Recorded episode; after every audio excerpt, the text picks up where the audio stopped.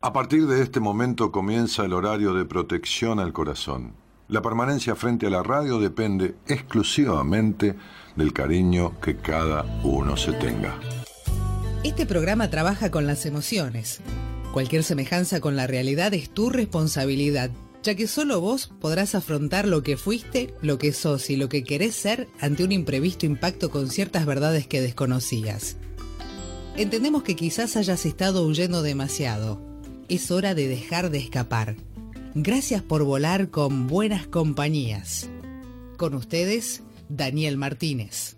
Hola, buenas noches, ¿cómo estás?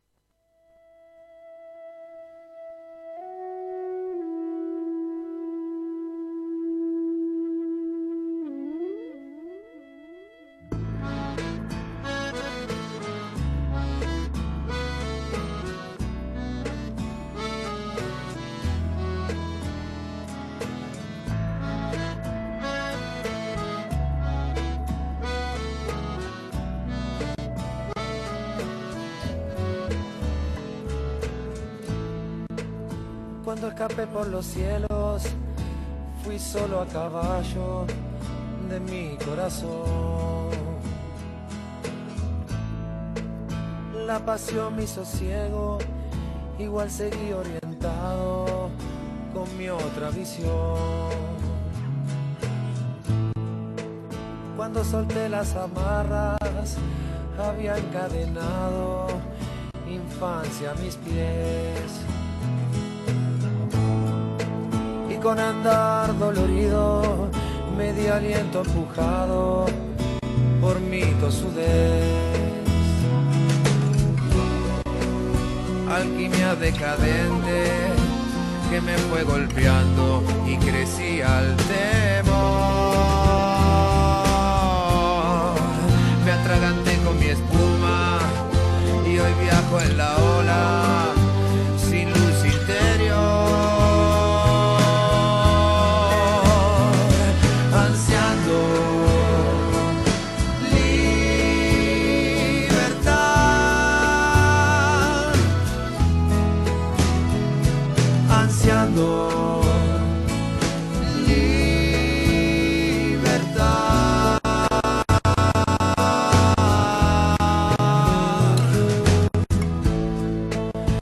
cuando perdí la fe, encontré un amigo en mi propio dolor.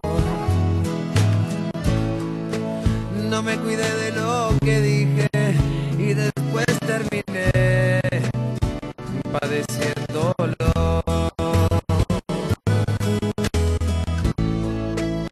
Lo que no se dobla se parte y aprendí a ser blando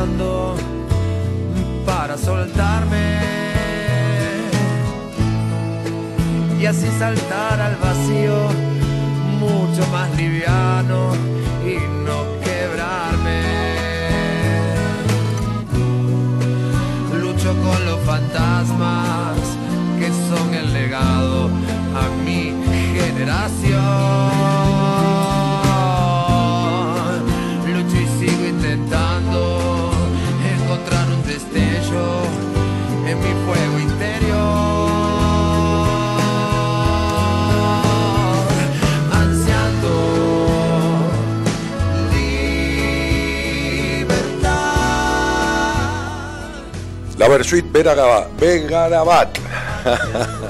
Abre la semana de buenas compañías con este tema que se llama Ansiando Libertad.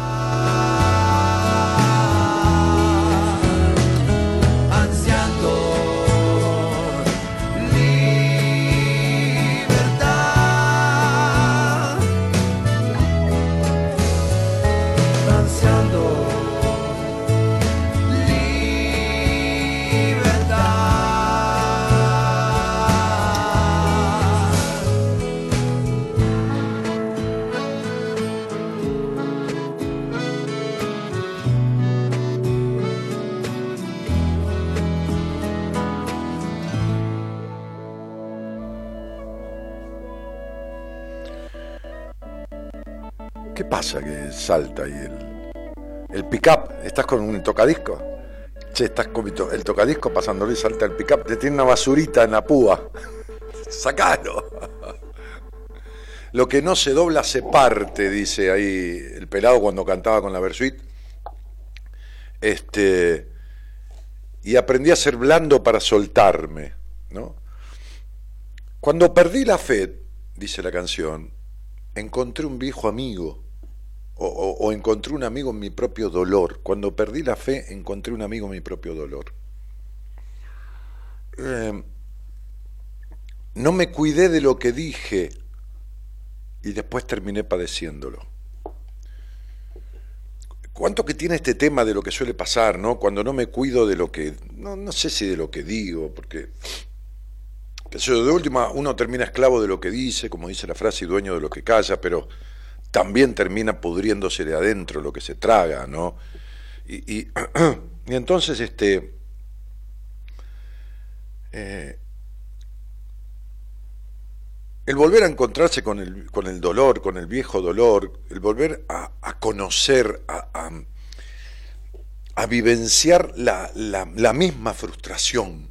¿eh? Porque, digo, sensación de frustración podemos tener en, algo que uno acomete, en algo que uno realiza, bueno, de un mal resultado, uno, uno se siente un poco, gracias, un poco frustrado, bueno, siente algo, o, algo o una gran frustración, bueno Ahora, si, si la frustración... Me estoy reponiendo de un resfrío, ¿eh? ¿se acuerdan que la semana pasada estaba... Así que estoy un poco mejor, diría este, un optimista, un poco menos peor, diría un pesimista. Entonces, este... La cuestión es encontrarse siempre con la misma frustración, siempre con la misma decepción, y entonces siempre con el viejo, con el, con el viejo amigo, ¿no? el viejo dolor, el dolor de siempre, que es como un, como un viejo amigo, de, amigo entre comillas, ¿no? Es decir, como encontrarse con, con los diablos internos, ¿no?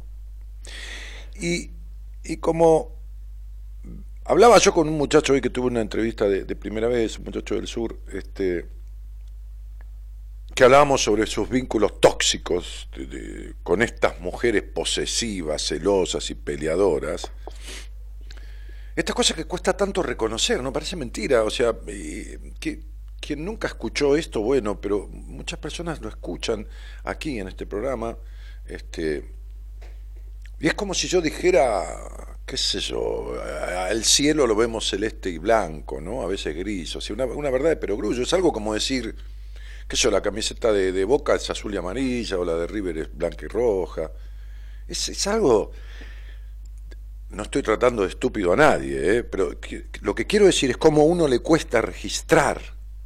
Porque alguien que escuchó 6, 7, 8 años este programa no puede no registrar que si se junta con gente celosa es celoso él mismo. No puede no registrarlo. Ahora, ¿por qué uno no lo registra? Porque si lo registra lo tiene que aceptar y si lo acepta lo tiene que modificar para no sufrirlo y si lo modifica corre riesgo. ¿Cómo corre riesgo? claro, corre el riesgo de tener un vínculo sano y sus vínculos primarios no fueron coherentemente sanos. No, fueron incoherentemente sanos, distorsivos, este, disociativos. Y si bien todos los hogares son disfuncionales, algunos tienen disfuncionalidades extremas, ¿no? Atendía yo en una entrevista de primera vez una señora que que fue abusada sexualmente por su abuelo, abusada físicamente, ¿no? Porque ahí también hay abuso emocional, que es peor que el abuso físico en la mayoría de las veces. Y después su marido abusó a su hija. O sea, fíjate, el abuelo de ella la abusó y el abuelo de la hija de ella, o sea, su marido, también hizo lo mismo. El marido de, de la madre de esta señora había abusado sexual físicamente de ella y el marido de esta mujer, o sea, de vuelta, el abuelo, abuelos que abusan. ¿Cómo se repite, no? Eh, cómo se repiten los abusos en, las familias a través de varias generaciones. Entonces, este, yo le decía a una paciente mía hoy, este, este, tu, tu mamá también fue abusada, ¿eh? Sí, me dijo, sí, sí, fue golpeada toda la infancia. Claro, leyó el libro Mujer Plena mío y sabe que los abusos sexuales, a partir de los golpes físicos, dejan consecuencias en la sexualidad también. Y entonces digo, a uno no le cuesta darse cuenta de que el cielo es celeste, blanco, gris, a veces rojizo, o sea, los colores, que, no sé si son los colores del cielo, es como lo vemos, ¿no? Este, porque todo es como lo vemos. Cuando vos ves que tu mamá eligió a tu hermano o, tu papá eligió a tu hermana, esto es lo que ves vos, esto es lo que sentís vos, porque viniste a esta vida a sentir determinadas carencias que son las que tenés que arreglar en el trayecto de tu desarrollo este, este, em, de vida, ¿no? en el desarrollo del tiempo de vida. Y, la, y, las frustraciones, digo, vuelvo, vuelvo al tema inicial, cuando te encontrás con ese dolor, ese viejo dolor, el de siempre, las frustraciones, ¿no? Este, hacen que te partas porque no te doblás, es decir, no, no, no, lo que no se dobla se parte, dice la canción, y hacen que te partas este, por el terror a la libertad, ansiando libertad. Hay tanto miedo a lograr libertad, hay tanto miedo a lograr el desapego del esto, hay tanto miedo a romper el mandato, el mandato de serás infeliz, el mandato de no servirás para nada, el mandato del desprecio, el de la desconsideración. Hay tanto miedo a romperlo. No, Dani, vos estás loco, ¿cómo va a haber miedo a romper? No, no estoy loco, flaca. ¿Qué voy a estar loco? Llevo años y años atendiendo gente y lo veo todo el tiempo. Hay tanto miedo a romper el mandato. Hay tanto miedo a romper el mandato de que mi madre decía, como suelo repetir, en esta casa no se toma aceite de oliva porque hace mal al estómago, es muy pesado y es, eh, no decía es caro, es muy pesado, hace daño al estómago. Nunca supe si era porque era caro en esas épocas, te imaginas, ¿no? 40, 50 años atrás, aceite de oliva. Este, que yo tardé 28 años en tomar aceite de oliva. Ni, ni, se me cruzaba el aceite de oliva por la vida, ¿entendés? Ni se te cruza un vínculo bueno por la vida de pareja, ¿entendés? Porque vas a elegir siempre la mierda que elegís. O vas a elegir siempre para el abandono o la desconsideración. Vas a elegir siempre para la frustración. Imagínate si por una puta botella de aceite de oliva, yo estuve 28 años no tomando aceite de oliva, sin darme cuenta, a ver si te das cuenta, no me daba cuenta, era algo que tenía no, no, existía, ¿entendés? Ahora, después mis viejos tomaban del aceite de oliva que yo conseguía del campo de un amigo, que lo compraba, por supuesto, pero este, me pedían, che, se nos acabó el aceite, Danielito. Hmm. Ok. 28 años sin tomar aceite de oliva, sin, sin probarlo. ¿Entendés? Era un mandato de mamá. No un mandato tampoco, viste, de que, qué sé yo, sos un puto de mierda si tomás aceite de oliva. No, no, no estoy hablando de eso. No, hace mal al estómago, listo, decretado, chau, hasta luego. Un cacho de aceite. 28 años la prohibición. Y yo no fui ningún sometido, ¿eh? A me dejó algunos conflictos mi familia, porque a todos nos deja algo, no importa si lo hacen o no, a nosotros sentimos que pasa algo que no, pero no fui un sometido a mi mano, me, me, iba a dormir a casa de mis amigos, a los nueve años me cambié de colegio, o sea, olvídate, o sea, evidentemente hay cosas que fueron por el inconsciente, pero digo, no me comí siete años de psicoanálisis al pedo, ¿viste? Porque me apreté el dedo contra una puerta, no, evidentemente, también análisis de otras épocas en que eran años y qué sé yo, pero, ¡bah! Hoy tenía una paciente de 30 años que tuvo 9 años en terapia para la mierda que le sirvió.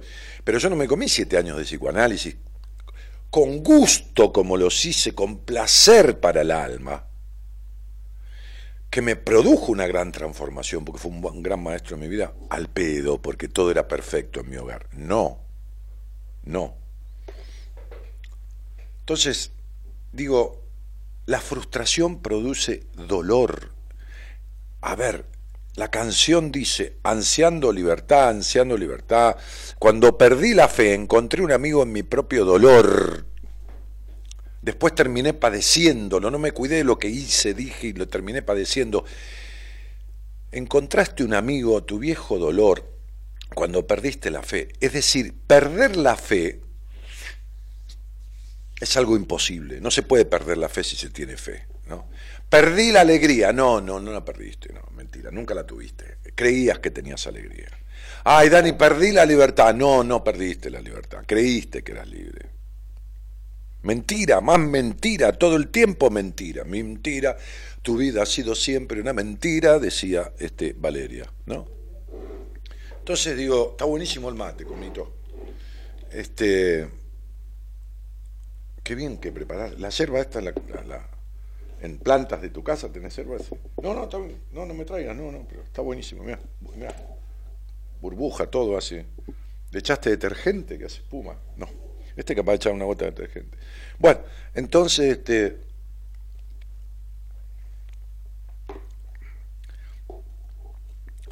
Leía yo algo de, este tipo que, considero, yo tengo muy poca consideración evaluativa favorable sobre las personas que se dedican. Perdón, eh, discúlpeme la arrogancia, la falta de humildad, porque no, entiendo yo en la, falsa modestia, pero tengo muy, muy poca consideración o evaluación positiva, eh, muy poca no, tengo, a ver, para que voy a construir bien esto, tengo evaluación positiva, consideración y hasta admiración por muy poca gente de toda la que he conocido, que no es toda, por supuesto, pero mucha, que se dedica a la psicología, a la, a la psiquiatría, muy poca.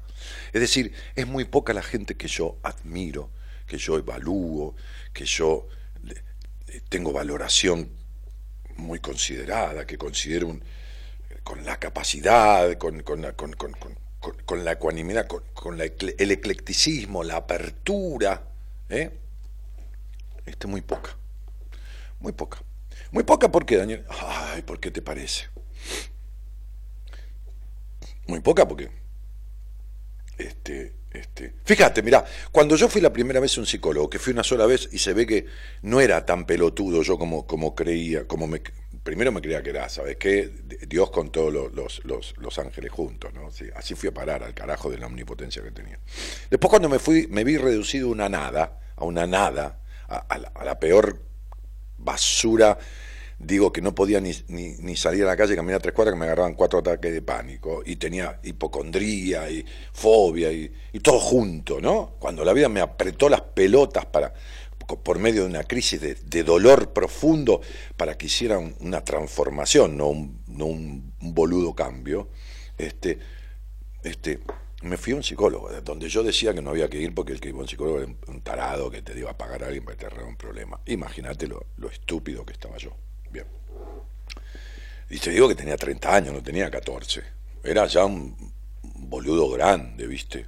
Bien grande. Bah, pero ¿qué vas a hacer? Este, entonces este, fui a un psicólogo. Un psicólogo, una amiga mía de Ramos me recomendó, dijo, mira, hay un psicólogo acá a la vuelta, me dijo, eh, eh, una amiga se atendió con él, qué sé yo, lo primero que me resistía, fui lo primero que encontré, cerca de casa, como para no perder tiempo, viste, como para no tener que ir lejos, allá en Ramos Mejía, mi pueblo, cuando yo vivía allá en Ramos, que viví toda mi vida, hace 10 años que vivo acá en, Capital. Y entonces este, me voy y me siento. Me siento, el tipo se sienta enfrente mío, es normal. Me acuerdo que era como un consultorio que estaba en un palier, no era un edificio de departamento, sino, sí, de, planta baja y primer piso, ¿viste? Pero estaba en planta baja, allá casi al fondo, estaba todo el palier, el pasillo, digamos, ¿no? Este, este, y eh, estaba, en el medio estaba la escalera que va al segundo piso, bueno, y atrás, era como un, departamento, un departamentito, que el tipo tenía su, su consultorio ahí. Me siento.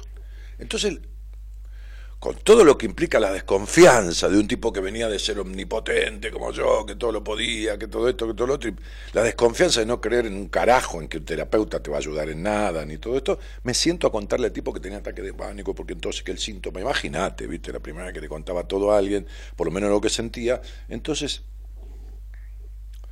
yo le digo, yo, yo fui una persona que siempre se quiso mucho, que esto, que lo otro, que acá, que allá, ¿no? Y los ataques de pánico.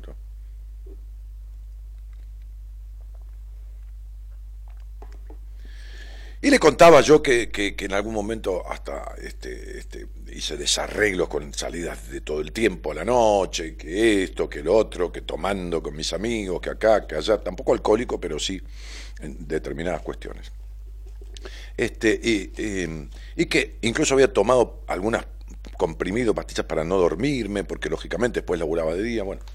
Entonces, este, el tipo termino yo, ¿no? Termino con mi alocución, que duró un rato, el tipo me iba preguntando a la vez que yo le decía, y el tipo me da su devolución. Escucha esto. Escucha, por favor, escucha a este hijo de mil puta lo que me dijo, ¿no? Bien. Me dice, bueno, este, primero que usted, eh, tanto como dice que se quería, no se quería. Pues si se hubiera querido no hubiera hecho la vida que hizo en cierto aspecto, que esto, que lo otro. A un tipo que va destruido, ¿no? Te va a ir destruido. Pero no es eso lo peor, digamos. Imagínate que yo fui reducido a, nada.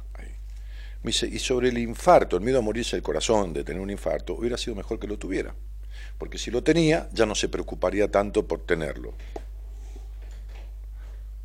¿Sabes cómo salí de ahí yo caminando? Te explico de la crisis de ansiedad y el ataque de pánico que tuve, mientras terminaba con el tipo, le pagué y me fui, me fui agarrando de las paredes del pasillo, apoyándome porque no podía mantener el equilibrio del estado de nervios y ansiedad que le debe pasar a los que han tenido ataque de pánico, que, suelen no mantener el equilibrio, que es una ansiedad tan aguda que no estaba mareado ni nada, ni tenía ataque de presión ni nada. ¿Entendés? 30 años o sea, un tipo de 30 años, yo tiene 30 años, vital, saludable, físicamente. Que otro tipo de mejor que hubiera tenido, mejor si hubiera tenido el infarto, así ya no se preocuparía por tenerlo. De última me dijo, mejor si hubiera tenido el infarto.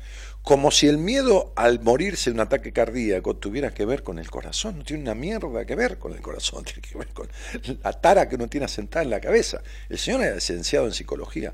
Entonces, en verdad, he escuchado tantas barbaridades no, de eso no vamos a hablar. Un señor psiquiatra, psicoanalista, paciente, porque cuando la gente viene a entrevistarme, yo le, yo, hablan de la vida misma y yo les, les pregunto cosas que no le han preguntado en su terapia nunca, ¿no? Que, que, que una paciente, después de siete años de terapia, haya descubierto que la abusó el abuelo después de siete años de terapia porque lo tenía borrado, negado, porque es una manera el niño de cindirse a cosas, ¿no? Y, y lo haya descubierto, se lo tuvo que y que nunca la terapeuta en siete años preguntó por la sexualidad. Que una, que una señora haya ido al, siete años a terapia, dos de los últimos años con un psiquiatra psicoanalista y que le diga, doctor, yo quisiera hablar de mi, mi, carencia orgásmica, y diga, no, mire, eso es un tema íntimo suyo, no es para traerlo acá. Que una chica de 24 años le diga, al psicólogo, yo quisiera hablar del conflicto que tengo con mi madre desde la infancia, porque dijo, sí, pero primero tenemos que hablar de otras cosas que son más importantes que esto, que, y, nunca le volvió a hablar de la madre. Tengo poca, tengo poca valoración de lo que es lo común y habitual y mayoritario del mundo de la psicología y la psiquiatría. ¿Se entiende? ¿Por qué? Porque porque hablé con 70.000 personas al aire yo, no con, con 40. No es que una encuestita en el barrio, porque atendí gente de diferentes países del mundo, porque veo cientos de personas nuevas por año, cientos. Porque la verdad es la realidad, que quiere que te diga, no, no es una suposición o una estimación. Voy a leer con respecto a la frustración, un artículo que este fin de semana escribió un tipo que yo valoro, le tengo valoración y también diría una cuota de admiración, porque habiendo sido formado en la estructura académica que es encomiable de universidades de este país, pero que es de cierta estructura y limitación en muchos aspectos, el tipo es un tipo ecléctico y abierto, de mente abierta. Y de estimación del individuo como un todo, como una unidad de criterio entre mente, alma y cuerpo. Quiero que presten atención a esto porque después, si les sirve, ustedes mismos me van a yo voy a tratar de ayudarlos eh, eh, en esto que dice. Por favor, de verdad. Al tipo le escribe, un caso le escriben miles de personas, cientos de personas. Dice, tengo 49 años y soy hijo único. 49 años. Mis padres ya son grandes y siguen condicionando mi vida. Él dice, mis padres condicionan mi vida. No, él se condiciona a vida porque tiene 50 años. Pero bueno, no importa, no vamos a interpretar al tipo. Viví y vivo frustrado, dice. En lugar de estudiar arquitectura como yo quería, manejo un campo, que es de los padres, y me tuve que, me tuve que casar con alguien a quien en el fondo no quería. Sufro de migrañas y artritis. Aquí va lo que este profesional, que es doctor en medicina y que es psiquiatra y docente universitario, aprovecha esta carta, consulta, o esta, no importa, fue en Instagram, no importa, para esbozar lo siguiente. Por favor, presten atención, sean buenos buenos con ustedes, digo, porque ni, siquiera es lo que yo estoy diciendo, yo hice una introducción para... Pero yo abono absolutamente lo que dice este tipo porque trato a los pacientes de esta manera y busco en estos ámbitos la interrelación. Entonces dice, el dolor, estamos hablando de migrañas, artritis, también él habla del dolor emocional. ¿eh? el dolor siempre es un síntoma muy difícil de valorar ya que se trata de una vivencia subjetiva en la que influyen en quien lo padece aspectos físicos, emocionales, cognitivos, familiares y psicosociales. Fíjense la disquisición y descripción que el tipo hace sobre el dolor. Existen dolores que son agudos, y de corta duración, que se obtiene un cólico, y dolores crónicos que se caracterizan por tener una permanencia muy prolongada en el tiempo. Viste que decís, ay, no me toques ahí que tengo un dolor hace 20 años en la espalda, que mira, bien. Una característica de estos últimos, estos que permanecen en el tiempo, es que los analgésicos hacen poco efecto. Por ejemplo, la migraña. A pesar de que numerosos tipos de dolor crónico tienen una causa física definida, o sea, una lesión, una infección, una enfermedad, en muchos otros casos no existe una causa orgánica identificable, razón por la cual se ha vinculado su existencia con determinados estados emocionales. Bravo, doctor en medicina, pero el tipo psiquiatra, ¿no? Aparte, ¿eh? bravo, bravo, ¿no? Bravo. Entonces, dice, la existencia de dolor siempre es un aviso de que existe un trastorno de diversa jerarquía e intensidad, que es necesario atender como corresponde y que hay que solucionar para evitar no solo el sufrimiento, sino la cronicidad, o sea, que se haga, viste, que, chao, crónico, forever.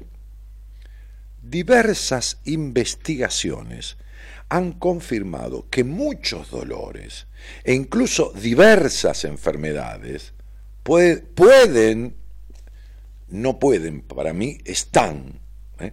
pueden estar, no lo corrijo, ¿eh? simplemente agrego, pueden estar producidos no por causas físicas. Lo que pasa es que este tipo está luchando contra convencionalismo. Entonces, aparte es un tipo académico, profesor de universidad, diplomático, cauto. Yo no. No. Para, para, mí no, porque verifico que están relacionados, no es. Pero yo estoy segurísimo que si yo hablo con él, y le pregunto esto, estoy ubicándolo para ver si tenemos una charla en la radio, si sus horarios lo permiten, para hablar, hablo con él sobre este tema, digo, y hablo a solas, él me va a decir, sí, lo están, estoy seguro por la forma que él tiene de redactar. Y bueno, uno se da cuenta y cómo lleva el tema. Dice, pueden estar producidos no por causa física, sino incluyendo en este concepto a las frustraciones y que son las respuestas afectivas que se experimentan cuando se tiene un deseo, una necesidad, un impulso, un proyecto que no se puede satisfacer. Un estudio publicado en la revista Proceedings of National Academy of Science el, 12 del 4 del 2011 ilumina claramente el papel que las frustraciones tienen respecto a la génesis de los dolores crónicos y su repercusión sobre el sistema nervioso y las hormonas. Si el papel de las emociones no son detectadas, tenidas en cuenta como factores causales, dan lugar a errores de diagnóstico dan lugar a errores de diagnóstico. pero dan lugares a errores de diagnóstico o a intervenciones quirúrgicas al pedo. Un día había un pibe, ahora sigo, ¿eh? había un pibe que salió al aire, yo estaba en Radio del Plata, y estaba con un médico, un médico holístico, así como Hugo Francetti, que vino hace poco al programa, que es un amigo que empezó en Radio, en del Mundo conmigo hace 25 años, acompañándome dentro del equipo. Entonces el, muchacho, que no me acuerdo de dónde, de dónde llamaba, qué sé yo, un pibe de unos veintipico de años, tenía una, una, un dolor muy fuerte entre cuarta y quinta lumbar. Y tenía una, una hernia del disco, el espacio intervertebral, este, que, que le habían, le, habían este, decretado operarse. Entonces, el médico que estaba conmigo, que sabía mucho de medicina cuerpo-mente, sabe perfectamente que esa vértebra, esas dos vértebras tienen un significado, como cada una de las vértebras, como cada uno de los eh, de las partes del cuerpo. Cuando duelen tienen una significación, como dice este médico psiquiatra, profesor universitario. Entonces este médico le dijo al aire al pibe, no te operes, porque tu problema es emocional, porque cuando el, el, médico le dice de dónde viene el problema por la cual tiene esa hernia, o qué significa esa hernia, yo le empiezo a hablar desde la numerología de lo que era su vida, su infancia, de las frustraciones, del problema con su padre, con esto, con lo otro, todo demás, que se ajustaba, se ajustaba a lo que esa hernia estaba expresando. Entonces, cuando yo le explico lo que el doctor le anticipa y yo se lo amplío al pibe, al aire, el doctor le dice, no te operes, porque te va a seguir doliendo. Bueno, dicho y hecho, el operó. A los cuatro o cinco meses salió al aire. Por supuesto, ya superado el, el periodo posoperatorio, todo, le seguía doliendo. Hay gente que se opera de la vesícula y suele tener, no te digo cólicos, pero dolores o, síntomas que son propios de, patologías que tienen que ver con, toda este, esta, esta, parte este, y que siguen teniendo determinados síntomas. Entonces, este, este señor, este médico psiquiatra, dice si el papel de las emociones no son tenidos en cuenta y detectadas como factores causales de ciertas afectaciones, dolores o enfermedades, da lugar a diagnósticos errados y pueden ser atribuidas a otras patologías que inducen a tratamientos equivocados. Y, se, se, equivoca, como, como el médico, si no tiene en cuenta esto, se está equivocando en operarlo porque va a seguir el dolor aunque tenga la hernia. Y como decimos siempre, la psicología y la medicina no son ciencias exactas, no podemos decir que siempre todo es matemático. Las frustraciones, sigue el artículo, cuando quedan atascadas, pueden generar en consecuencia muy diversas afecciones, ya que se canalizan y descargan en distintos lugares del cuerpo. Por ejemplo, dice él, dolores gástricos, colon irritable, que es característico, dolores de cabeza persistentes, diferentes alergias, caídas profundas del cabello, cambios hormonales, aftas bucales, rebel, artritis, trastornos sexuales, hipertensión arterial, fibromialgia, entre otras. Pone algunas el tipo. Yo podría decirte de cada una de estas cuáles son las causas emocionales que la, que la, que la, de, la detonan. No tengo ningún problema. Esto resulta más evidente en las personas que aparentemente son más tranquilas y contenidas que suelen no manifestar sus estados anímicos. ¿Eh? Razón por la cual las frustraciones suelen terminar expresándose a través de dolores corporales. Por el contrario, los individuos demostrativos, con lógica irascibilidad, explosivos, al descargar la rabia que genera la frustración, somatizan menos, no quiere decir que no somaticen, porque yo he somatizado a través de los enojos, me tuve que operar de, la, de la vesícula los ahí a los 30, 31 años, cuando andaba con plena fobia y todo. Este, a pesar que suelen generar muchos conflictos interpersonales, el dolor prolongado y sin una solución efectiva afecta la relación con los otros, afecta el trabajo, el estado de ánimo, la calidad de vida y es uno de los principales síntomas de sufrimiento.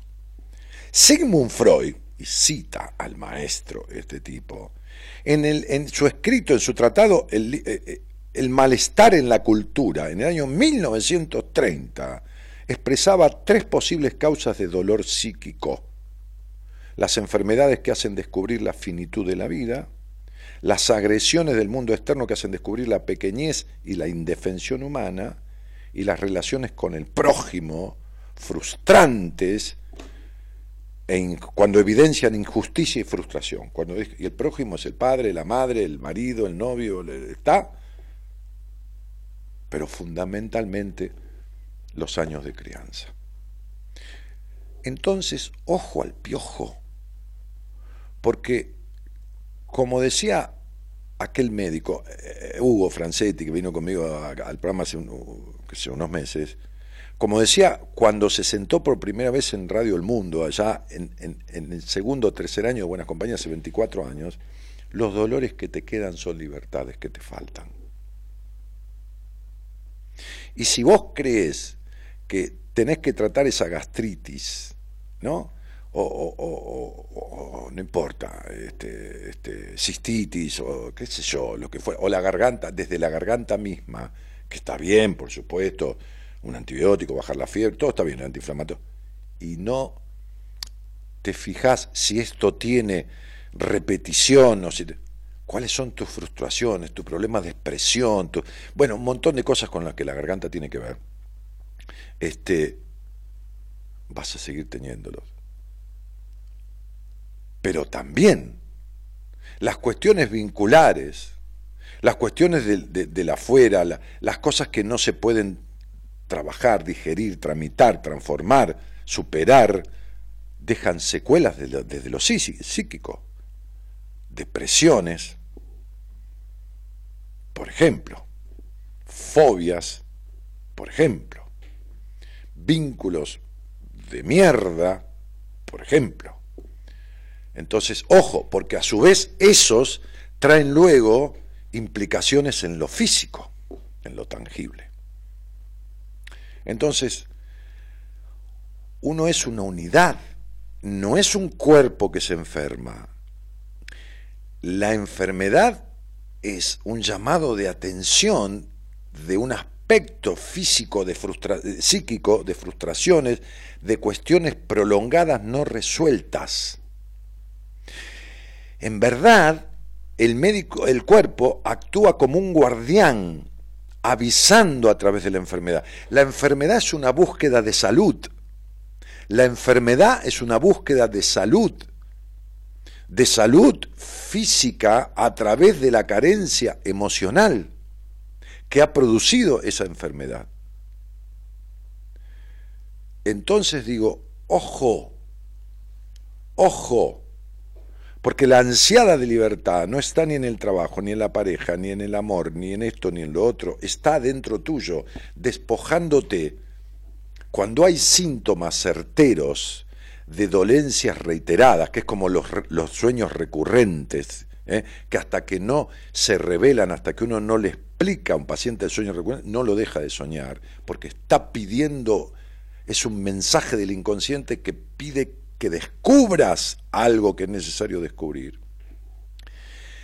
En las afectaciones, en los vínculos reiterados tóxicos, defraudantes, abandónicos, en los jefes tiranos, en, un montón de cosas, se está manifestando la vida para que resuelvas cuestiones que te están dejando implicancias o frustraciones que van a ir a parar a tu cuerpo o a tus estados emocionales. Este artículo no tiene desperdicio ni en una coma ni en un punto y es, es no escasa, es exigua, casi nula la gente que dedicada a estas profesiones del cuerpo o de la psiquis tienen estas consideraciones y estas posturas. Por eso la mayoría de la gente está hecha mierda. Desde la medicina convencional o desde la psicología mal aplicada, sin tener en cuenta la, unicidad del individuo y no tratando todos los temas que un individuo debe tener en cuenta en su vida de relación consigo mismo, con los demás y con el mundo en general. Porque si a mí viene un paciente y me habla de su mamá todo el tiempo, su mamá todo el tiempo y su mamá todo el tiempo, por decir algo, y me habla pincelada de su trabajo, su pareja, y recarga las tintas sobre su mamá, en algún momento le voy a preguntar sobre su papá, hay gente que le van a hablar sobre la mamá y trabaja sobre la mamá del paciente cinco años y en la puta vida entienden y le descubre que el problema con la mamá está causado en gran parte por el papá y se quedan hablando de la misma historia al recontrapedo o esquivan un tema que el paciente trae, lo que es cien veces peor todavía. Y quienes me están escuchando lo saben perfectamente quienes me están escuchando y han hecho terapia, y, su terapia es, como digo yo, un salvavidas que los mantuvo a flote, pero nunca los llevó a ninguna orilla. Está bien, no se ahogó, pero me cago en la cuestión, porque uno va para resolver, no para quedar igual. Quienes me escuchan y pasaron por eso, que deben ser de los que hicieron terapia el 70 o el 80% fácil, saben de lo que estoy hablando. Y, quienes me escuchan que fueron a un médico, pregúntense si le han preguntado a partir de un dolor físico, cuestión. El otro día yo estaba con unas molestias del estómago y así, entonces me empecé a cuidar con la comida, qué sé yo, este, y este, bueno, la cuestión es que me vino bien porque yo tenía que adelgazar unos kilos, adelgacé 7, 8 kilos en un mes, este, pero mi mujer me dice, ¿por qué no vas a ver una gastroenteróloga, qué sé yo? Entonces, le digo, porque fui hace dos años y no, me hice una oportunidad, un chequeo. Me dijo, no, no importa, anda ahora. entonces, eh, eh, lo llamé a, mi médico personal ¿no? este, y, le dije, che, Turco, le digo, me dijo, bueno, hacete un, un, un, eco abdominal. Y anda a ver a esta gastroenteróloga, que es la mía, me dice, yo me atiendo con ella, y que trabaja en el hospital, donde este médico mío es director, este, y anda a verla.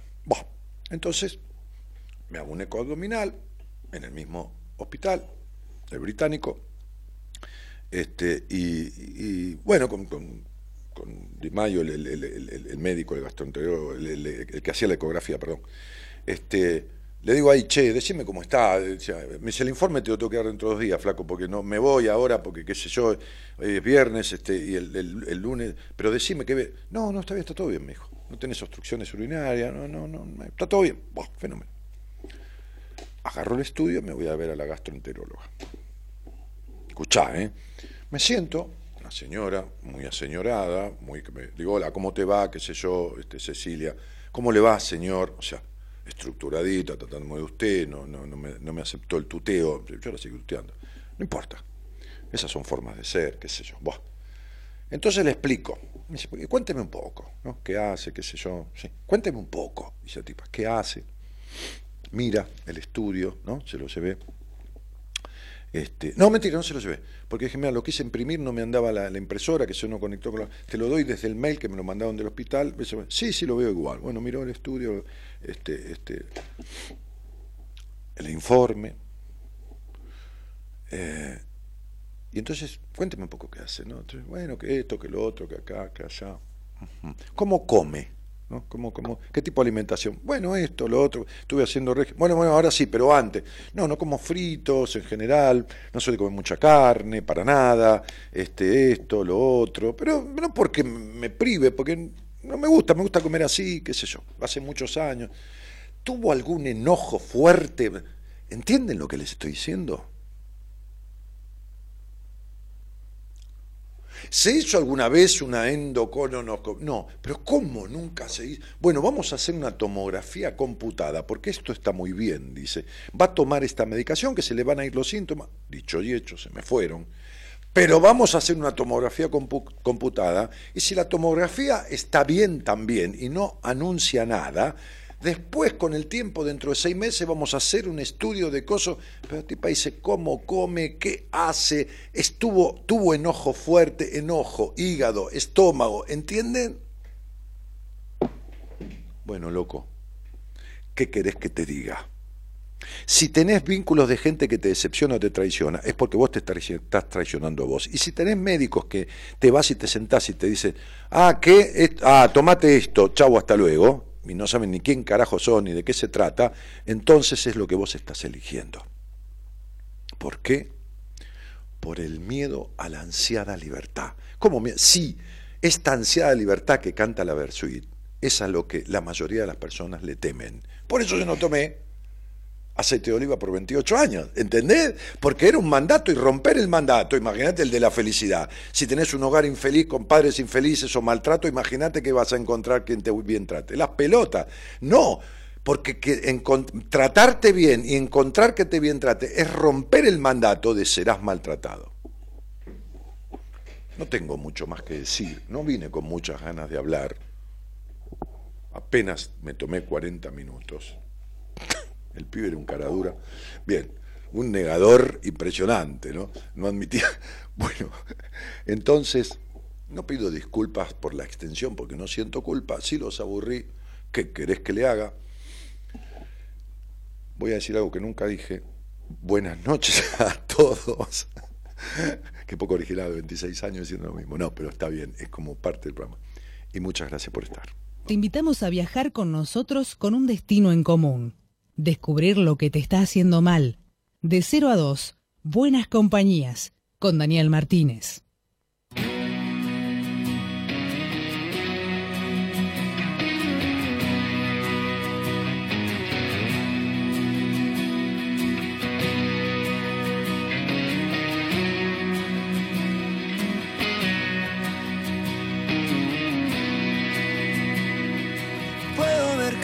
Lluvia sobre el mar. Silenciosa y sin perfume de dolor.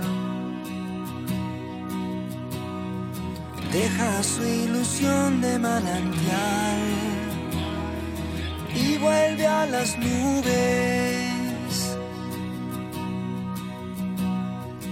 Ya no habrá distancia no hayan dolido. Nos encontraremos lejos del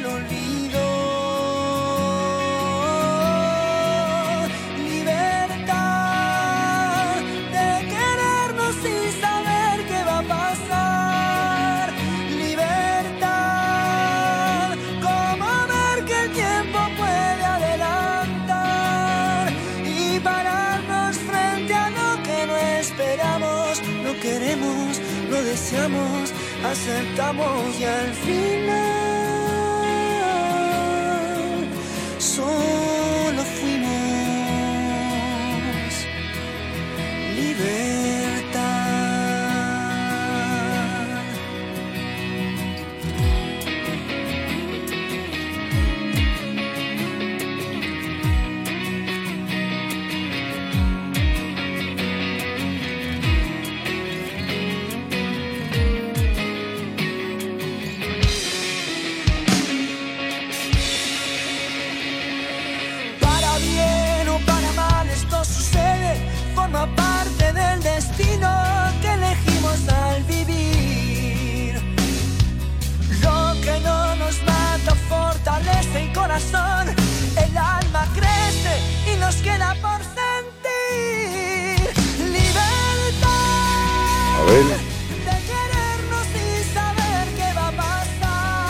Libertad, Abel Pintos.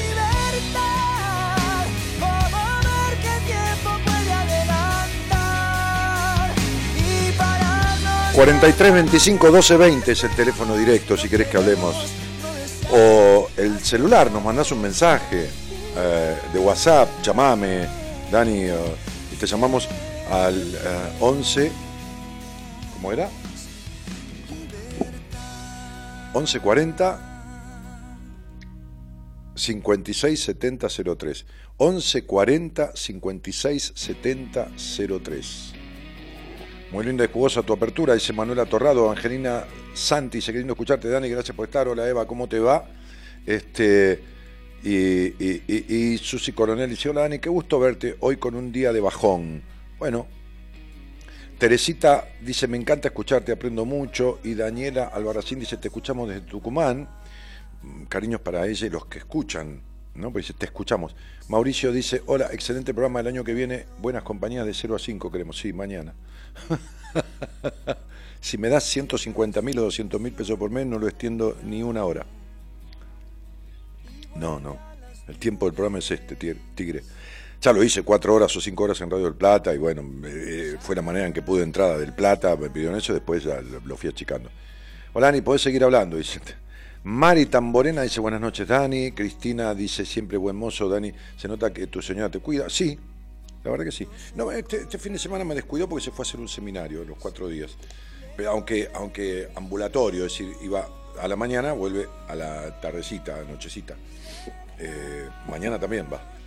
Este, y es posible que yo me vaya a hacer un seminario el fin de semana también, pero eh, inclusivo, es decir, de retiro, no, no constitución y retiro, sino todo el fin de semana, eh, como los que hacemos nosotros, entrando el viernes en otro lado, no donde lo hacemos nosotros, pero no importa, el lugar no, no importa, entrando el viernes, saliendo el domingo. Este, es muy factible, creo que mañana voy a suscribirme y ir a, retirarme un poco y hacer un trabajo sobre mí también, por supuesto, ¿no?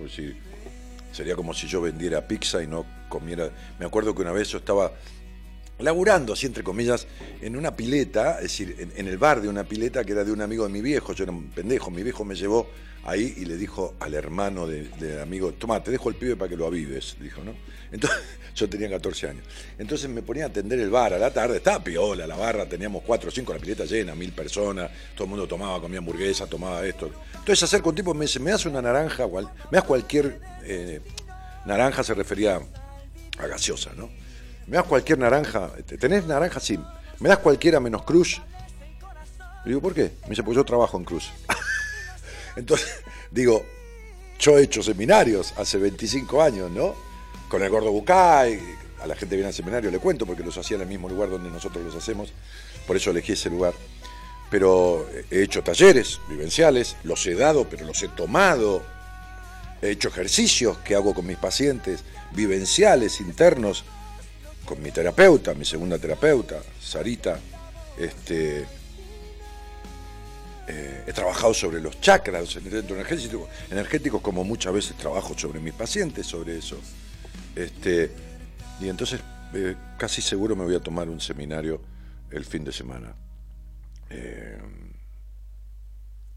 porque sí, porque nadie es quien para decir que no puede aprender algo nuevo, no puede no porque uno sea un inconformista, para nada, sino al contrario, porque estoy conforme, porque estoy bien y porque el, encontrarse con uno, el estar con uno, el compartir con otros desconocidos, qué sé yo, este, vivencias y todo lo demás que tienen que ver con ejercicios y trabajos guiados por otros, está, está, está bueno.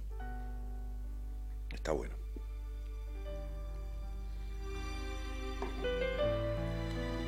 ¿Eh? No, que voy a ir con ese hacer un seminario, no, puede, no sabe ni, ni hablar. Payaso, es un payaso. Siempre buen mozo, ah no, Luis Omar dice, vos no podés aburrir a nadie si quiere intentarlo, qué lindo. Gracias, hermano. Cristina dice, gracias, Dani de Caleta Olivia, gran saludo. Analía Santillán dice, hola, hola, Dani, dice Julia Lines, Bolines. Uh, Gaby Per no sé, no, la vi nunca por acá. Desde el mes de enero estoy con un desarreglo en mi periodo. Yo pasé por cuatro ginecólogas. ¡Llámame! ¡Llámame! ¡Dale! ¡Llámame! Y no logran encontrar un diagnóstico. Nunca hizo mención al tema emocional. Me resulta sumamente interesante tu mirada integral. Es que no, hay otra. A ver. Eh, eh, me acuerdo que una vez eh, salíamos para para una cena anual de la Fundación de Patricia Sosa, que, esa, noche la tuve que conducir yo, creo que fue la vez que la conduje yo la cena.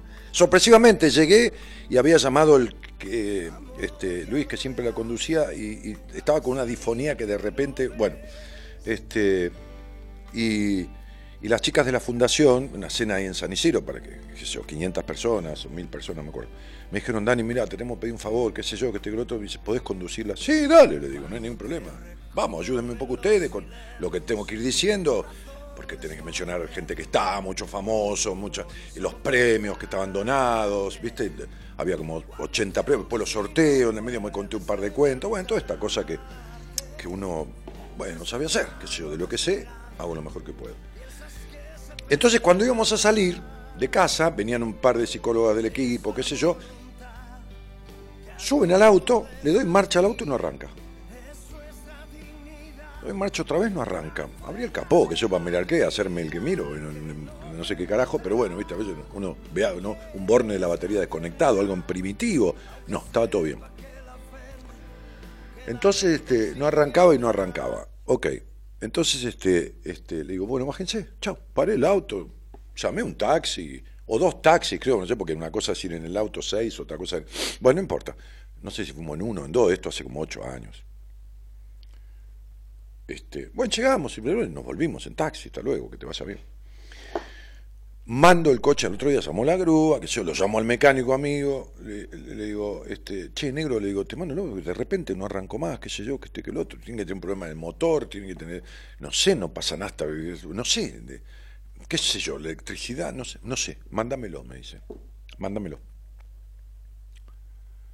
Entonces le mando el auto. A la hora me llama y me dice, ya está. ¿Qué era? Resulta que estaba corrida o algo así, se había salido, no sé, quizás lo limpiamos. La alfombra en la parte de atrás del coche, abajo, sobre el piso del auto, de chapa, está la alfombra de felpa y después la alfombra de goma. No sé qué se había salido la alfombra de felpa, no sé. Y una psicóloga al subirse con el taco arrastra el cable que va por abajo hacia la bomba, hacia la parte eléctrica que bombea nasta en el fondo, desde, desde el tanque, la bombita que saca la nasta, y la chupa y la manda al motor y el problema estaba allá atrás. Entonces, si tu ginecóloga empieza con que el problema está ahí abajo, vaginalmente hablando o qué o no, y no por ahí no revisa como tiene que revisar parte integral emocional que jode y produce esa disfunción en tu menstruación, te habrá mandado a hacer análisis de prolactina, por ejemplo, porque es un determinante, o la T4, la hormona que, que la tiroides fabrica y que puede un hipotiroidismo producir ciertas disfunciones en ciertos aspectos, también por ahí, digo, y no te lo digo desde el lugar de médico, pues yo no soy quien, por supuesto, no, evidentemente, pero digo, a ver, estas cosas están relacionadas con esa cuestión y después hay que verlo primero lo fisiofuncional, qué pasa con la prolactina, qué pasa con tal cosa, qué pasa con tal otra, después determinadas hormonas que también son funcionales a veces a tu cuestión, y después lo psíquico, lo psíquico emocional. ¿Está claro?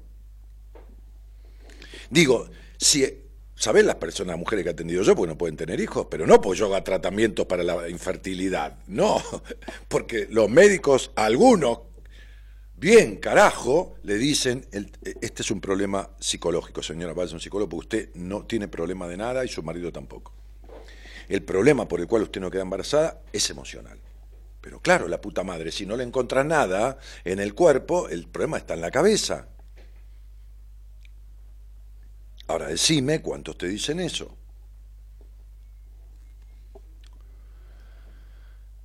Eh,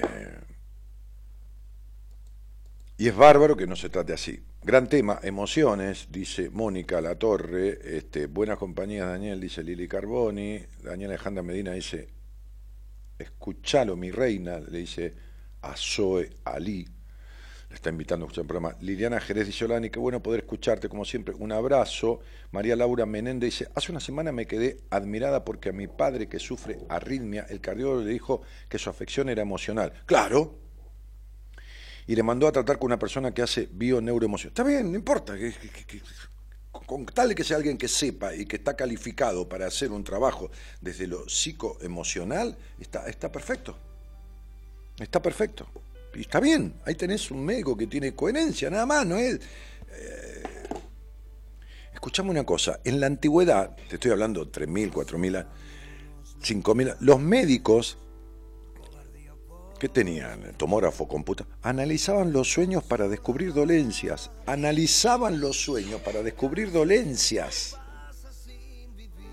Los médicos griegos hace 3.000 años, cuando una mujer tenía vacíos emocionales existenciales, la mandaban a una matrona griega que le daba masajes en el triángulo pélvico, zona eh, clitoridiana y triángulo pélvico, ¿me entendés? Porque decían que el útero, u histeris, histeria, histeris, el útero, histeris en griego, se salía del lugar en donde estaba, que sabía, lo tipo, se corría y no volvía y se depositaba en cierta parte del cuerpo, que ellos juzgaban que era el pecho, el útero, fíjate, y les producía un vacío emocional a la mujer. Mirá vos hace tres mil y pico de años que no podían no, mira una radiografía, no te pueden ver ni, no, sé si, ni si había vela, ¿no? Este, no lamparita. Sí, había este, lumbre, ¿no? Pero digo, mirá, los médicos griegos, mirá la sabiduría de los griegos. Que mandaban a una mujer con estos vacíos existenciales porque lo ligaban a una relación del útero. Por la carencia de estímulo, la mandaban a estimular, ¿entendés? A estimular el triángulo pélvico, que es un triángulo energético importantísimo, y la zona clitoridiana, por señoras, con todo cariño dicho, viejas matronas griegas, viejas matronas griegas. Yo escribí en mi libro Mujer Plena esto, que no lo inventé yo, es historia pura. No, estamos involucionados totalmente, olvídate totalmente involucionados, ¿entendés? ¿Qué trataba la homeopatía? ¿Con qué se curaba? Y con medicina natural, ¿no? ¿Y qué, y qué buscaba? Y reparar la disfunción del organismo, ¿no? Por eso existen las plantas, qué sé yo, la chesis, el licopodium, todo demás. Entonces un médico, este, este homeópata, que por supuesto usa, si tenés una infección, un antibiótico, porque te deja morir hasta que lo está buscando la planta que te identifica la característica para centrarte. ¿Y qué está tratando? La esencia del individuo para sacarlo del desarreglo que tiene emocional que le produce esa infección o ese dolor. ¿Entendés? La rinitis, olvídate, la rinitis aguda, crónica, Fíjate, la homeopatía es fundamental. Las alergias, la homeopatía es fundamental. Que no quiere decir que si tenés picazón no te tomes un Benadryl o un Bagrán o un antihistamínico para parar la picazón. Pero estás matando el síntoma, no la causa. Entonces, homeopáticamente puedes tratar eso junto con lo convencional. Pero estoy hablando de esto porque es trascendental, estoy hablando de eso porque no se puede tratar químicamente una depresión si no se trabaja psicológicamente sobre los enojos.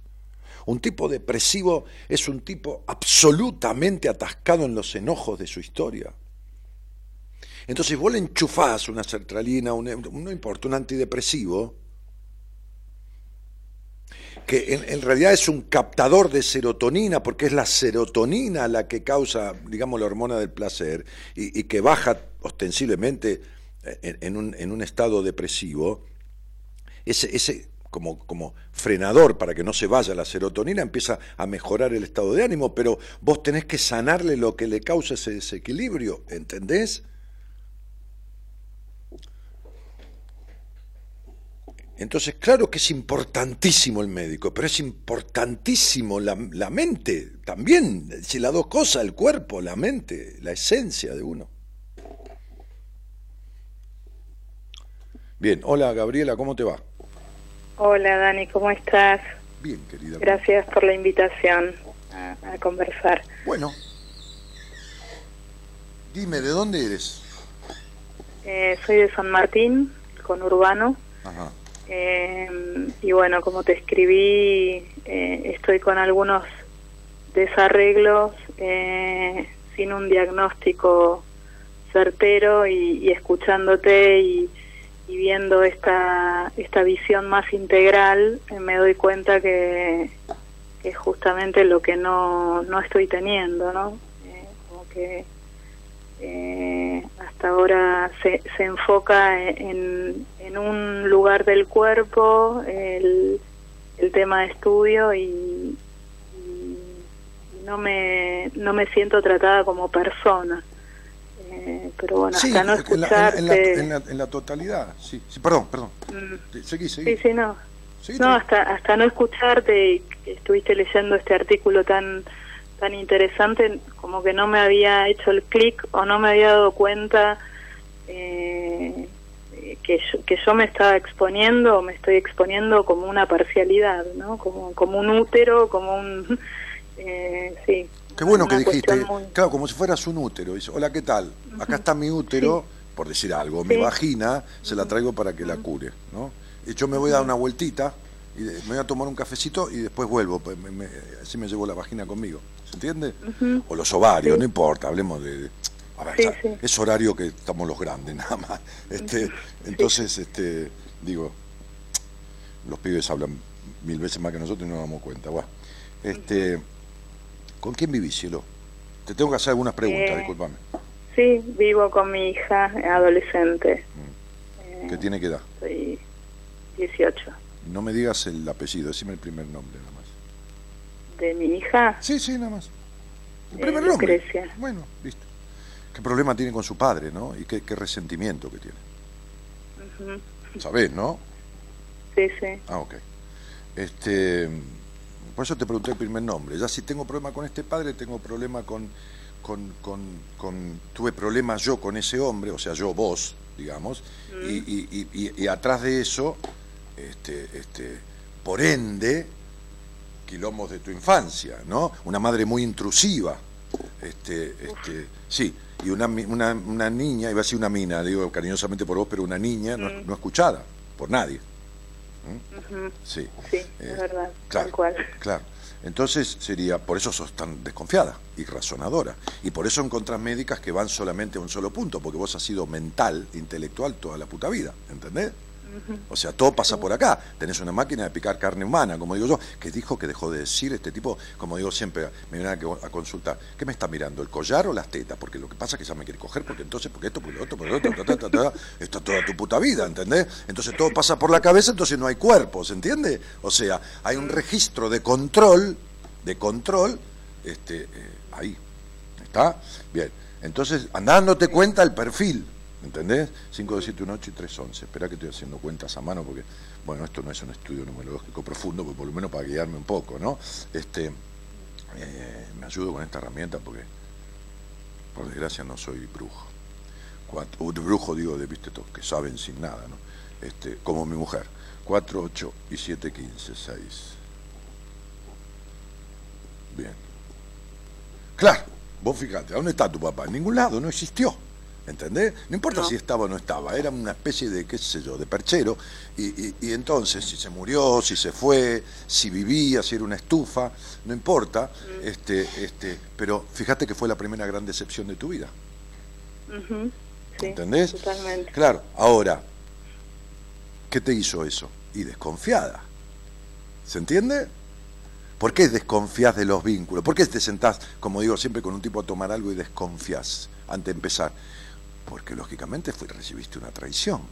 Vos por ahí no lo sabés, pero viene de nadie. Ah, como digo siempre, qué linda nena, señora. Lástima que le nació desconfiada, ¿no? O sea, la partera dice, ¿no? O le nació, mira lo que te voy a decir una cosa. Le nació caprichosa y discutidora como la putísima madre que la parió, ¿no? Dice la partera que, que sos insoportable discutiendo, ¿entendés? Entonces, digo, sí, sí, ya sé. Bien, lo peor es que agarraste un tipo que le pusiste todos los, valores que puede tener un príncipe azul a, los tipos con los que salís, ¿viste? Le pones características que no tienen para un carajo. ¿Por qué? ¿Qué buscas, mi cielito? Decepcionarte.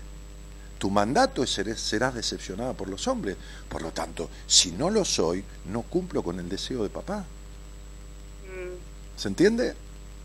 Sí, perfectamente. Se entiende el mecanismo perverso ¿no? que, uno tiene con uno. Mirá que yo no me salvo, ¿eh? O sea, viví, mm. años de terapia en mi vida por, por un montón de cosas. O sea, eh, así como mis padres eran dentro de sus posibilidades por el laburante de disfrutar una buena comida, todo lo demás, mi papá iba al, café a jugar al billar o al dominó, mi mamá al bingo, y yo soy de disfrutar, también hay cosas que me quedaron, ¿entendés? Sí, sí, te escuchaba lo nadie me hizo, de oliva y es muy, muy gráfico. Claro, que nadie me hizo a propósito, pero que uno le quedan. O sea, eh, yo le decía a un, a un, a un pibe hoy para que entienda que nadie se la agarró con él, mm. le digo, si yo invito a comer a, cuatro o cinco amigos, es muy posible, ponele, ponele, no importa, o puede suceder, el ejemplo se dice con él, ¿no? O como vos, invitas a comer a cinco o seis amigas, ¿no?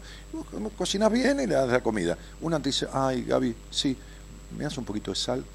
Y la otra dice, ¿cómo sal? Si tienes sal de más.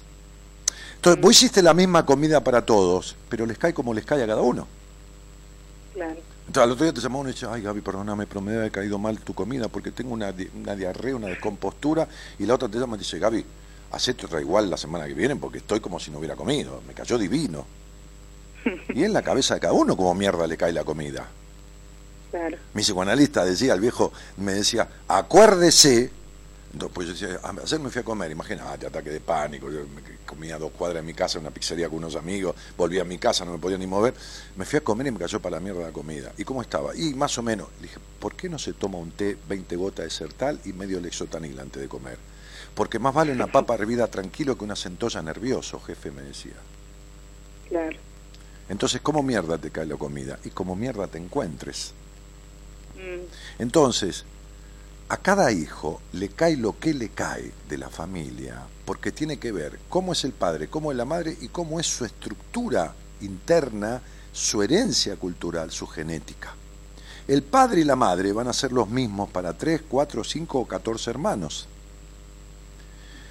Pero los hermanos cada uno tiene una genética diferente y el padre sobre un hermano o la madre produce cierta cosa y vos tenés hermana, una adora al padre, otro lo odia. Sí. ¿Está claro? Muy bien. Entonces, fíjate vos que como suelo decir, vos perdiste la infancia muy tempranamente, la inocencia, porque te hiciste una mina razonadora, una nenita calculada, que miraba, que si decía, que si no decía, que quería ser perfecta, porque era llamar la atención, cuando tenías que ser una boludita, como tienen que deberían ser todos los chicos hasta determinada edad. ¿Se entiende lo que digo? Quiere, decir que de chica fuiste grande y después de grande sos aniñada. Por eso tenés lo mismo, discutidora, demandante, celosa, ¿entendés? Mm. ¿Se entiende, no? Bien. Entonces, ¿dónde estás? Bien. Estás 8, 16, 7, 8, 6, 14, 5. Espera un poco, ¿eh? 7, 5, 8, 3. Ahora tenés que edad, nena. Y voy a cumplir 51 en, en un mes. 14, 24, 34, Desde los 44 años, desde los 44 años, estás en una etapa que de alguna otra manera viene como un viento huracanado, alterando el orden de las cosas de tu vida. ¿Se entiende lo que digo? Bien poniendo arriba lo que está abajo, poniendo abajo lo que está arriba y pegando sacudones, porque esta etapa pide libertad, justamente lo que yo hablaba, desapego de tu historia, de mm. libertad, de, de, esta conjunción extraña, explosiva que tenés, por ejemplo, de tener necesidad de aprobación, hacer cosas y necesitar ser querida y por otro lado desconfiar. Por otro lado, guardarte con 40 candados, cosas que no permitís que nadie te conozca de verdad en tu vida. Yo te conozco más que tipos que han salido con vos. Entonces, sí, sí, por supuesto, yo sé cómo te gusta la música, yo sé que mirás las manos de un hombre. Sí, tal cual. Pero escuchame, hermana, ¿qué quiere que te diga? Como siempre digo, en esto, olvídate que soy un capo, después soy un pelotudo para 200 cosas, pero en esto, entonces sería... Eh, loco. Sí, sí, ya sé, pero, pero digo, es esto. Por eso me cuesta un carajo diagnosticar un paciente, diagnóstico, palabra que odio, pero dar una descripción situacional, diagnóstica, digamos, de un paciente en la primera vez que lo veo. Este, y, y poder profundizar en temas que son determinantes de esta cuestión.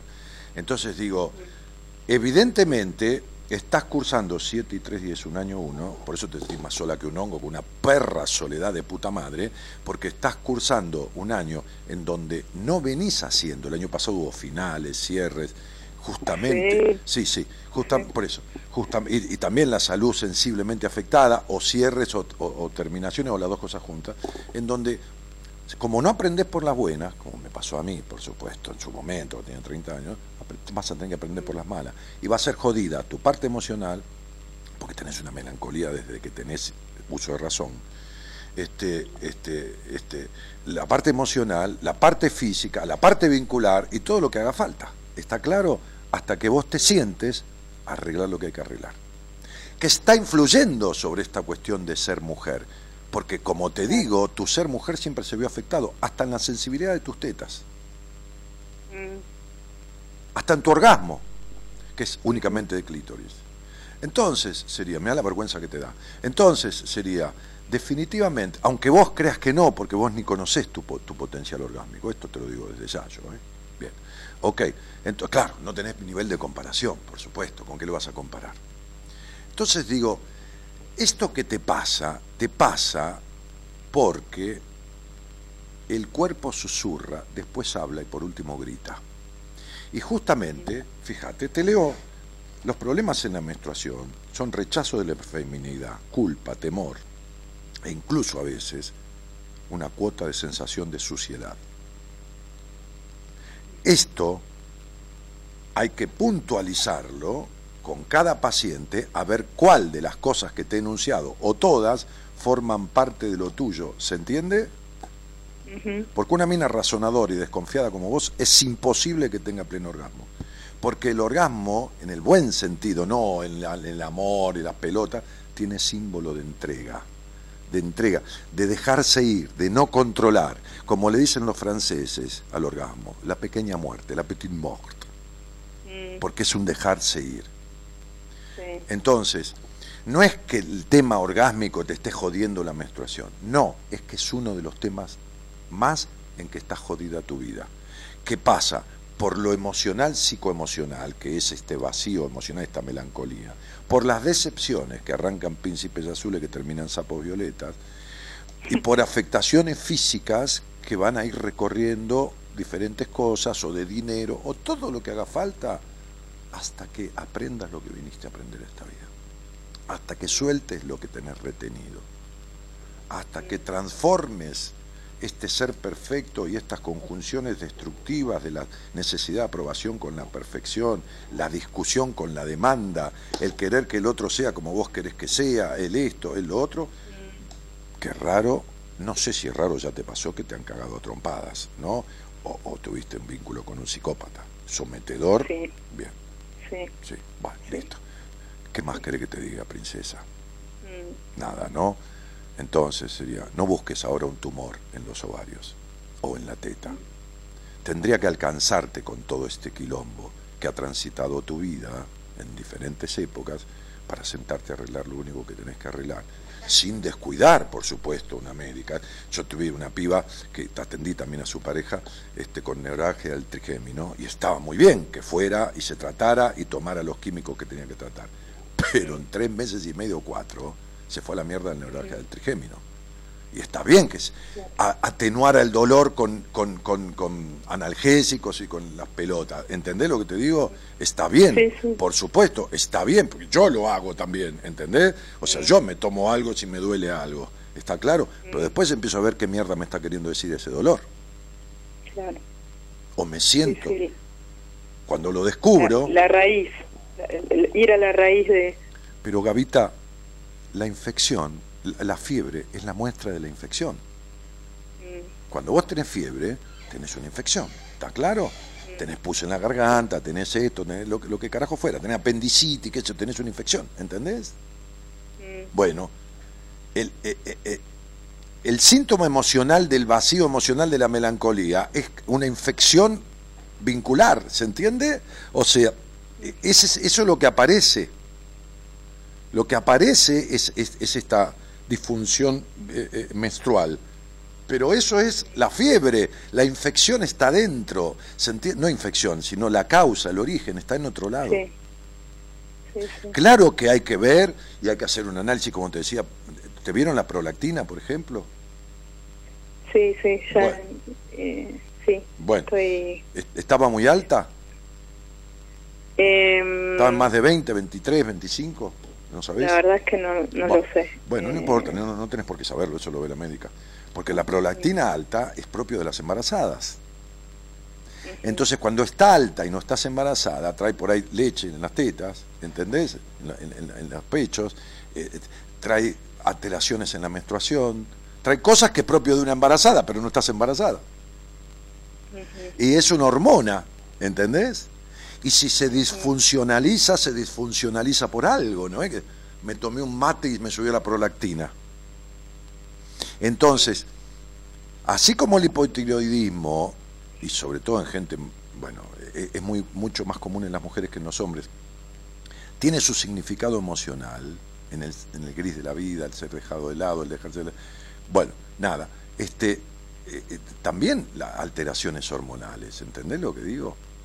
Y entonces está muy bien que, que te traten y que te den la hormona que corresponde, pero hay que arreglar lo que causó esa, esa alteración.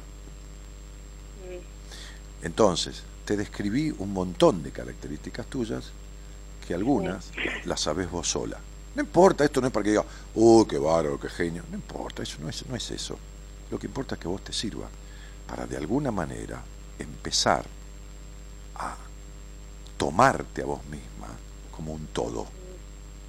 Mm, y entender que, a mi modesto entender, así como los trastornos vinculares, emocionales de tu historia produjeron los vínculos de mierda que has tenido y que repetís en tu hija, por supuesto, porque no arreglaste nunca determinadas cuestiones que producen un cambio en la relación con el tipo de hombres con que te encontrás, de la misma manera afectan físicamente.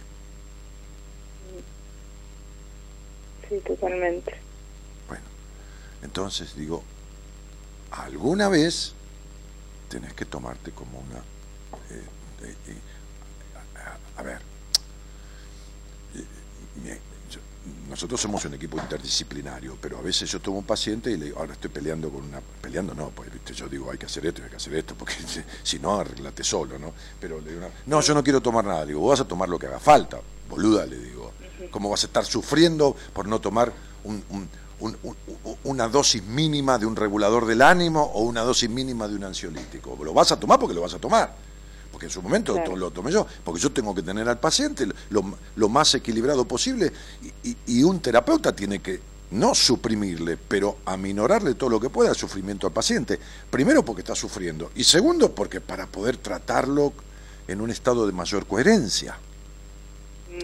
Ok, entonces vas a ir a ver a- a- al psiquiatra y, y- y si es preciso y si tenés una afección, vamos a ir a ver un médico que te vaya a tener en cuenta integralmente. ¿Entendés? Y si no, ¿qué carajo?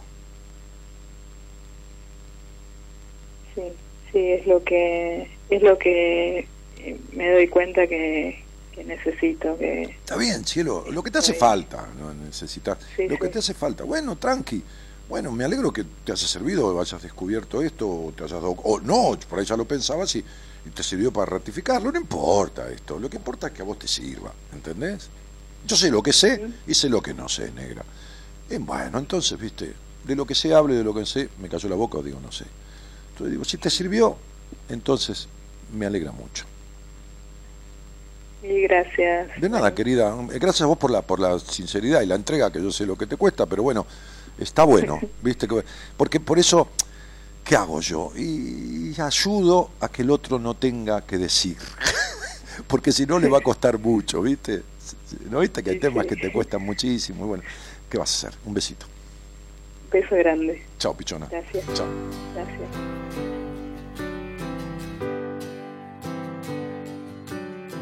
Hoy no sé bien quién soy, sé que no estoy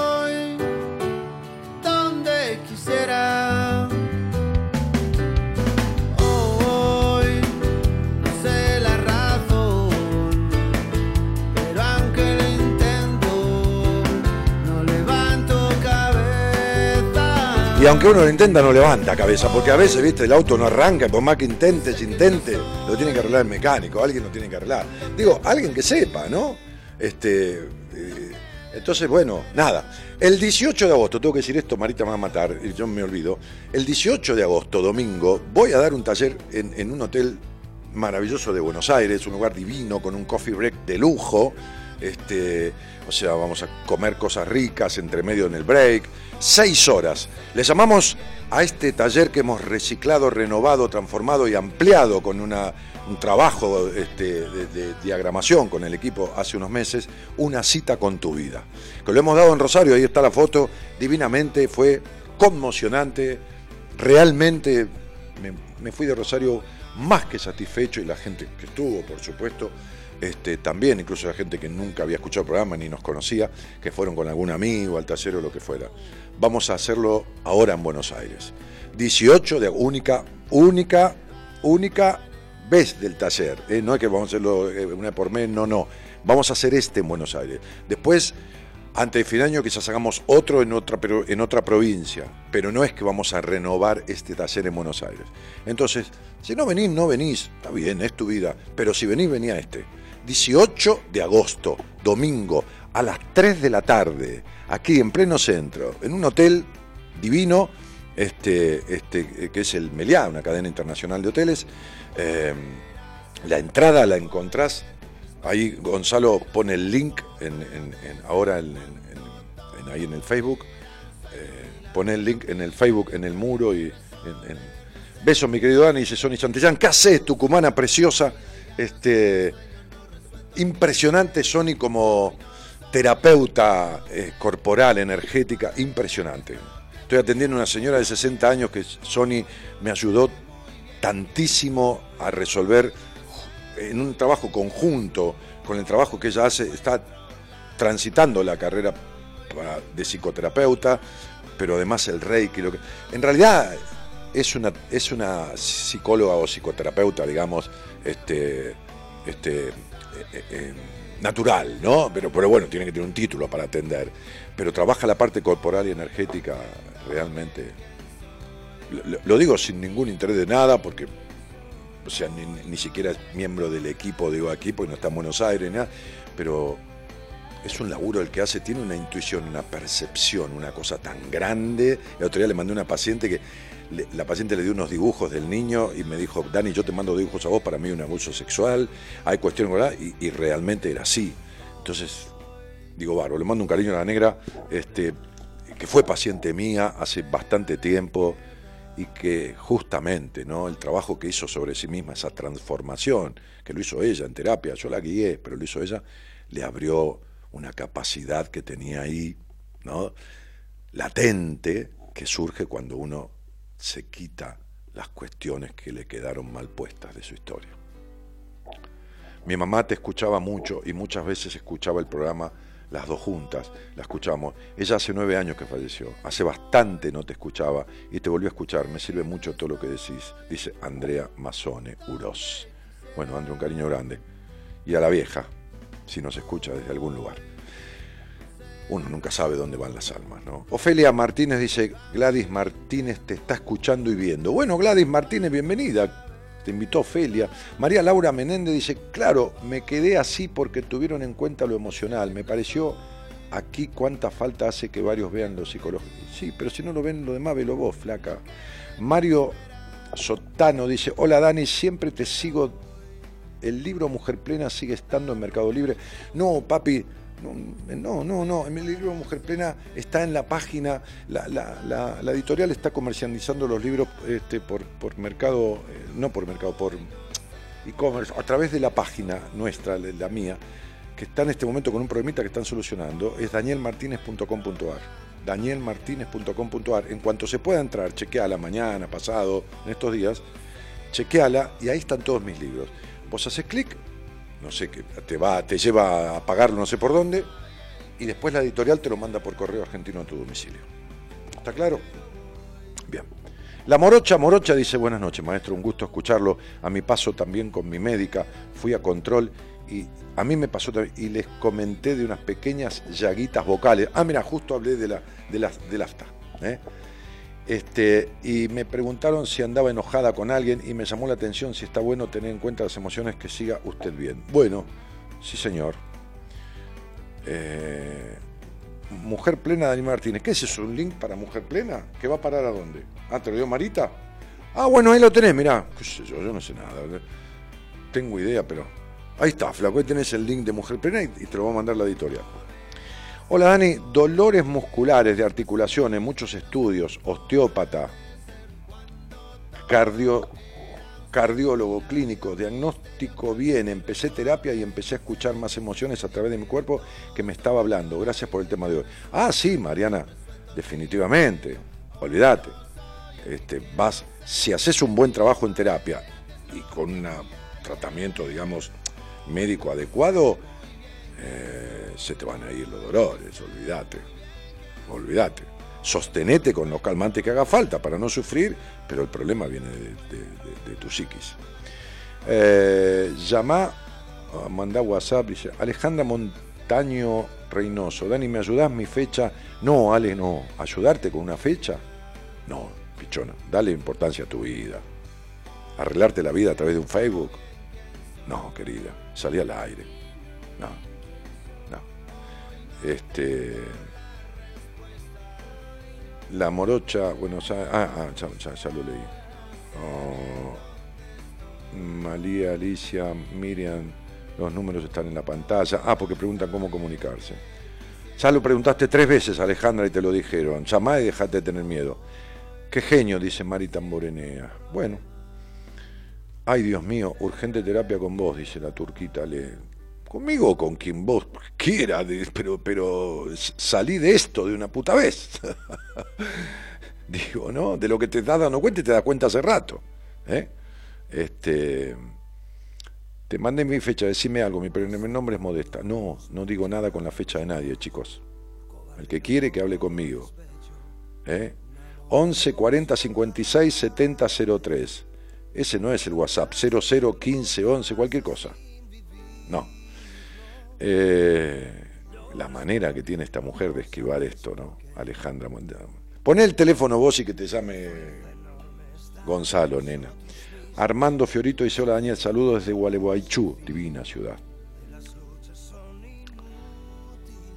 Eh, mirá, le dijeron seis veces, vivo en España, dice Alejandra. No importa, Alejandra, Alexandra, no importa, hablamos por el, el WhatsApp, ¿no? ¿La sacás por el aire? Claro. No sé, la verdad yo no sé desde España. Y desde España, pues 0054 11 eh, y el número 4056 7003. O 43 25 12 20. 0054 11. Listo. Qué lindo que estás, Dani. ¿Cómo qué lindo que estoy? Quiere decir que no soy, solo estoy. Mañana dejaré de estarlo. No, me entra un sufrimiento no te puedo explicar. Gracias, cielo. Quiero ir al taller, ¿cómo hago? Quiero ir al taller, ¿cómo hago? Venite, Grace. bueno, vos también, con esas decepciones, venite al taller, que hacemos un trabajo en el medio que tiene que ver con el perdón. Che, en el taller nadie tiene obligación de hablar de nada, ¿eh? Les aclaro porque algunos no vienen del cagazo, a ver si me hace hablar este. No, no. Nadie habla de nada. Nadie, o sea, no está prohibido. Nadie tiene obligación. Si alguien quiere expresar algo, hicimos un ejercicio, una visualización, y yo digo, ¿alguien quiere? Eh, sí, por supuesto, está todo el permiso, pero nadie tiene que hablar de nada, ni de su intimidad, de nada. Entonces, vayan a ese taller en paz.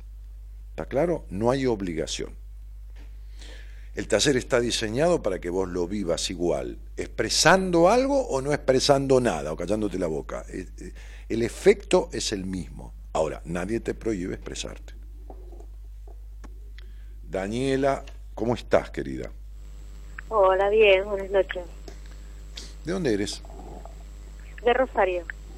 Bueno, estuve hace poco, ¿sabías o empezaste a escuchar el programa ahora? No, no, eh, no no sabía. Ah, ¿cuánto hace de Buenas Compañías? ¿Poquitito, unos días? ¿Cuánto hace? No, hace bastante, lo escuchaba mucho cuando con mi hermana. Ajá, pero ¿cuánto hace que no...? Una vez habló con vos. ¿Cuánto hace que no escuchabas? Y sí, no, hace bastante. ¿Y cuándo comenzaste de vuelta? Y hoy. Bueno, entonces listo, ya está, fácil. el 12 de junio, creo que. ¿El 12 de junio? Sí. no, el 12 de, de mayo. El 12 de mayo estuve dando un taller ahí en el hotel ese. Plaza Real se llama. Sí. Sí, en Plaza Real, sí. Estuve parando ahí, ahí. Fuimos con todo el equipo a Rosario y dimos un taller divino. Che, Daniela, ¿y con quién vivís? Eh, vivo con mis hijos. Eh, mi hija de 17 años y mi hijo de 21. Bien, y, mira, y bueno, madre, por seguramente ama de casa, ¿alguna otra actividad laboral o...? Eh, sí, estoy trabajando como ayudante de cocina en un restaurante. Ay, qué lindo, me encanta. Sí, divino. Este, ¿y, te gusta la cocina o, es algo que estás haciendo porque no queda otra? No, sí, algo me gusta. Eh, la verdad que me gusta. Empecé como bachera y bueno, y terminé como ayudante de cocina. Ah, mira qué bien. Mira, mira, yo te, me haces acordar de una piba, yo atendí a la madre y después, bueno, al tiempo me trajo la hija. Este, me trajo a los 16 años y yo le di una entrevista, pero bueno, había cosas que, que había que tratar más adelante. Le dije, cuando cumplas 18 años, bueno. Eh, y, la empecé a atender y, empezó así como descubrimos juntos no una cosa gastronómica empezó a laburar como pudo también lo mismo que vos este y, terminó en la parte de mm, cómo te puedo decir de, repostería viste de la parte de, postres pero preparándolos inclusive no hizo un curso sí yo estoy más o menos igual. Ah mira qué loco. Bueno este qué bueno qué bueno. Che Dani y qué te trae a la charla no, el tema es este, yo hace más o menos tres años me separé, me costó bastante conseguir trabajo por la edad y bueno, y que nunca había trabajado, siempre fui ama de casa. Mm. Y bueno, por medio de un amigo conseguí ese trabajo mm. y después, bueno, tengo muchos eh, enfrentamientos con mi hija, por, más que nada. El nene por ejemplo, no vive conmigo. Él, él viene, se queda a dormir dos o tres días, pero vive con los abuelos paternos. Mm. Y, bueno, qué sé yo, y, el padre, bueno, bien, desapareció. Si pasa lo que tiene que pasar es porque estoy en tribunales, en fin, pero no se hace cargo de ellos, de nada. Y bueno, qué sé yo, y me, como que me cuesta volver a creer, volver a empezar, me hace difícil eso. ¿Qué quiere decir volver a creer o volver a empezar? Porque volver a empezar es imposible. Aparte, si volvieras a empezar, harías las mismas cagadas. ¿Se entiende, no? Bien. Entonces, si volvés a empezar, haces la misma cagada. Porque, digo, a ver, si, si, si a mí me patinan, no sé, me patinan las suelas y me caigo y vuelvo a empezar a caminar con la misma suela en el mismo piso, me vuelvo a caer. Claro, me tengo que cambiar la zapatilla o, algo, está claro. Entonces, si vos volvés a empezar siendo la misma, vas a terminar en lo mismo. No importa que te parezca que es diferente al principio, vas a terminar en lo mismo. Si me estás hablando de los vínculos, ¿me, estás hablando de eso o, no? Sí, Daniela. Sí. Sí. Vos sabés que tenés a veces el culo en la silla y tu cabeza está en cualquier lado, ¿no? ¿Lo sabés? Sí. Ah, no, porque yo ya lo sé. Ahora, el punto que te des cuenta vos, pues yo te estoy hablando. No, no, sí, sí, eso lo sé perfectamente. No, pero vos sabés que de lo que te dije antes, si volver a empezar te referís a los vínculos afectivos de pareja o a qué. No, eh, sí, no, qué sé yo, no sé si a los vínculos de pareja, o sea, a veces me gustaría encontrar a alguien y... A veces, y a veces no. Pero, y a veces no, sí, eso es cierto. Ajá. Es como que a veces quiero, tengo ganas y a veces no. No mm. sé qué me pasa. ¿Y vos querés que yo te diga lo que te pasa? No, te, pregunto, ¿qué sé ¿Eh? Sí, a ver. Decime cómo era tu mamá, mi amor. no, no, no, no, si era alta o baja, por supuesto, pero cómo era cuatro o cinco características de tu madre, ¿no? Mi mamá, eh, autoritaria. Ya está, ya está, listo, ya está. Suficiente, no hace falta, te estaba jodiendo. Lo que quería decirte es que vos sos tu mamá. ¿Está? Bien. Y cuando uno no es uno, es otro, ese lugar ya está ocupado. Es como si la vida dijera, mira, para ser como tu mamá ya tenemos a tu mamá. ¿Para qué mierda vas a ser igual? De insatisfecha como sos. Por eso no sabes si querés o no, porque nunca supiste nada, porque sos insatisfecha, porque ese vacío profundo de insatisfacción que te lleva a creer que vas a ser feliz cuando te cases, cuando tengas un hijo, cuando tengas la casa, cuando tengas un trabajo, cuando te quedes adentro, cuando salgas afuera, cuando lo que carajo sea, nunca nada igual te satisfizo ni te dio la felicidad que esperabas. Nunca en tu vida. Y entonces, lo prejuiciosa que era tu madre, lo dramática, lo melancólica, lo esto, lo, lo, lo, lo estructurada, lo, todo te lo quedaste. Naciste absoluta y terriblemente, en el mejor sentido, curiosa. Y fuiste a parar un hogar que te reprimió toda esa curiosidad. Y te quedaste hasta los cuarenta y pico de años con implicaciones que ese hogar dejó sin modificarlas. Nadie absolutamente nadie acompañó a esa niña ni a ser ella, ni a transitar con mediana libertad etapas de su infancia. Y vos a Danielita, a tu niña, le hiciste lo mismo. Nunca le reparaste las limitaciones, las prohibiciones, los prejuicios y las cosas que se le instalaron en su crianza. Nunca. Pero no es de mala hija de puta que sos. No, tampoco tu mamá lo fue. Si vos naciste en un, hogar gris, con falta de ternura de tu padre, ¿quién festejaba la vida en ese hogar? Nadie. Entonces, por eso sabés, querés pero no querés, sabés pero no sabés, esto, lo otro, porque sabés que no hay que te venga bien. Entonces chocas con tu hija porque chocaste con tu madre, repetís a la madre y la nena es una adolescente y vos querés controlar todo y, todo. Pues sos una controladora fundamentalmente de vos misma. tenés un secreto en el alma y en tu corazón que nadie conoce, que hay que ver si estás tan cerrada como para no darte cuenta. Yo no creo.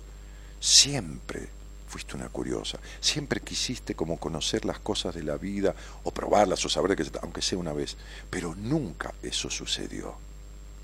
Te casaste y te metiste ahí adentro y te guardaron ahí adentro porque buscaste quien controle, quien limite, quien prohíba para continuar con las mismas cosas con las que fuiste criada. Un pelotudo que después ni siquiera asume un rol medianamente coherente paterno sin embargo, te quedaste metida adentro, porque no fuiste la hembra de ese tipo nunca, fuiste la mamá. O la hija, pero nunca fueron pareja, ni tuvieron un vínculo. Un vínculo es algo que intima, que es integrador, que nunca es perfecto. Pero el otro no está en esta vida para venir a llenarte tus vacíos, ni tus quilombos, ni tus problemas, ni vos para sustituirle los traumas o conflictos que le quedaron a este tipo, el padre de la piba, de su infancia con su hogar y con su madre. Sin embargo, sin darse cuenta, los dos buscaron ambas cosas y por supuesto que nunca las resolvieron. Entonces Daniela, desde algún lugar, como decimos en el café, o en, el lugar donde comemos con mis amigos, cuando se caen las barajas al piso, estamos jugando un truco, baraja y da de vuelta. Tenés que barajar y dar de vuelta, porque si vos no te quitas de encima el ser como te criaron, no el hacer, porque nadie te dijo que tenías que ser cocinera, pero en el ser sos lo mismo que criaron. Nada te va a llenar el alma. ¿Cómo puedo cambiar eso? No, sí, claro, sí, sí, sí. Seguro, sí, te lo voy a decir ahora y todo, claro. No puedo. Si, si, si, tuviera la solución mágica, te lo digo. ¿Entendés? Teñiste el pelo de verde y se arregla, pero este, es jodidísimo descubrir con certeza una enfermedad.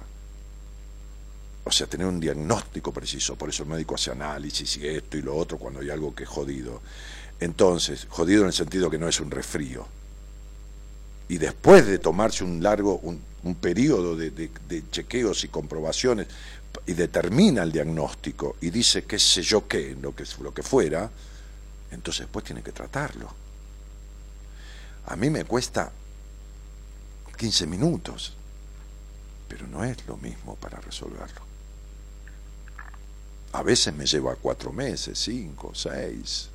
Te estoy diciendo tiempos exiguos en la terapia, porque se pierden años al pedo. Pero ¿qué solución te doy? Arregla todo lo que te dije y listo, yo estoy explicando lo que te pasa. Sí, sí. Y bueno, arreglalo. Es tan fácil. Te dije que te quedaste con los mismos prejuicios, vos sabés bien a qué me refiero. Y culpas y control de, bueno, deja de ser controladora, no puedes controlar una mierda, o no te diste cuenta que no puedes controlar una mierda. Sí. Ah, bueno, pues, pero seguís queriendo controlar. ¿No te diste cuenta? ¿No te diste cuenta que, que tenés prohibido el disfrute, que sos culposa por el disfrute en la vida? ¿No te diste cuenta? Bueno, arregla eso. ¿No te diste cuenta que tenés prohibido el disfrute aún? ¿No te diste cuenta que vos entrás a un dormitorio, te tirás arriba una cama con un tipo que vos elegís para tener sexo y el sexo que tenés no sirve para un carajo? Bueno, arreglalo y listo, arregla todo eso y ya está. Yo te estoy diciendo, ¿eh? yo no me guardo nada. ¿eh? O sea, yo tengo gente en espera para mediados de julio, para fin de julio, para principio de agosto, para mediados de agosto, para fin de... No estoy queriendo chorearte como paciente. No, ni en pedo. Pero arreglalo vos. ¿Entendés? Y si vas a un trabajo en terapia y te sentás con un tipo y decís, mira, vengo a arreglar mi parte lúdica pues no puedo disfrutar de la vida, no puedo, los prejuicios sexuales que me dejó la crianza de mi madre, el abandono de mi padre, el esto, el lo otro y todo demás, y el tipo te mira como diciendo, ¿de qué carajo me estás hablando? Andate corriendo al de al lado y seguir preguntándole a uno y a otro y no pierdas tiempo al pedo. Y si no lo arreglas en ningún lado y das toda la vuelta al mundo, bueno, por ahí me llamas un día, vemos. te hago cuatro preguntas más y lo, y lo tratamos, pero ya te dije todo y te dije lo que tenés que modificar, mi querida. No se puede vivir deseando libertad y, razona, y, y, privándose de todo. No se puede vivir siendo una, una culposa. No se puede vivir siendo tu mamá. Porque esa es tu mamá. ¿Entendés? No, es que no quiero ser como ella. Sos no igual. Lo más mínimo. Pero, no, pero si lo sos. ¿Me estás jodiendo? No, sí, es. Ah, bueno, porque no puede ser. Está bien que yo sepa más que vos, porque para eso eh, me dedico a lo que me dedico, de ciertas cosas, pero si no te das cuenta de eso, cagamos. Sí, sos tu mamá. ¿Viste que no te quería parecer en lo más mínimo? Bueno, mira, lo que la mente resiste, persiste. Es lo mismo que la mina que me dice, jamás saldría con un tipo casado. Cagaste. Ahí termina enamorada. Enamorada, guau. Sí. Pero digo, este, vos, la resistencia a tu madre es la identificación con tu madre. Igual. Y sabes que tu madre es una infeliz. Digo, no como insulto, sino como no feliz. Y sabes sí, que. Sí, eso sí, eso sí y, y la, misma, la misma infelicidad que tenés vos y la misma falta de plenitud, la misma. Entonces, mi negra, no te lo digo por mal, te lo digo por bien, porque na, na, nada se puede arreglar que no se reconozca. Si vos no lo reconoces, si, si, no aceptás que te la, el techo eh, hay una filtración, se va a llenar de agua el living. Entonces no, digo... Sí, yo acepto, obvio. No, ya sé, mi amor, pero por eso te digo. Entonces ahora hay que arreglarlo. Hay que arreglar lo que... No, no te olvides que vos toda tu vida, como te tuviste que arreglar sola con todo de chica. ¿Entendés? Sabés, ¿no? Eso lo sabés también. Sí. Este, sí, sí. Bueno, siempre quisiste arreglarte sola con todo de grande. ¿Te pareces a Danielito Martínez que decía, yo creo que voy a un terapeuta, si un pelotudo que le voy a pagar para que me arregle un problema? Yo le decía a mi socia, ¿qué tomás? Y ella me decía, un, un ansiolítico. ¿Para qué, pelotuda? Si yo estoy ansioso me, me tranquilizo solo. Escuchal, escuchá lo pelotudo que era. A ver, sí, muy capaz para algunas cosas comerciales, qué sé yo, ¿no? Y hasta ahí nomás, pero el otro era un infradotado mental. Ahora, vos desconfías de la entrega de tu cabeza a nadie, pero además tenés la necesidad de poder sola con todo. Y va a ser imposible. Sí. Claro. Seguro. Che, para vos y para cualquiera, ¿eh? A ver si te crees que Messi cuando vomitaba en las canchas antes de jugar a la pelota empezaba a vomitar, te crees que tiene que ver con que había comido algo pesadito. No, es un tema que tiene que ver con el padre. ¿sí? Y si te imaginas el Barcelona de tener terapeutas de la puta madre que lo parió, el pibe lo atendieron los médicos, han dicho esto es un tema emocional, se sentó con un terapeuta, le explicó de qué se trata y a la mierda. No vomito más. Pero, claro, pero no es que vomitaba el pie porque comía cositas pesaditas, te imaginas que lo cuidan como si fuera, ¿no? Cenicienta. No, olvidate. Claro, bueno, fenómeno. Fenómeno. Tampoco Obama fumaba marihuana de casualidad, ¿eh? No, tampoco las adicciones son casuales, tampoco eh, eh, está. Entonces digo, ¿cómo se llama tu, tu, tu pibe, el que vive con el abuelo? Lucas. Bueno, tampoco Lucas es un estructurado, insatisfecho, controlador y desconfiado de las minas de casualidad. No, ni pedo, no te vas a creer, ni loco. No. No, no, Lucas es muy familiar, sí. Sí, sí, muy de la madre.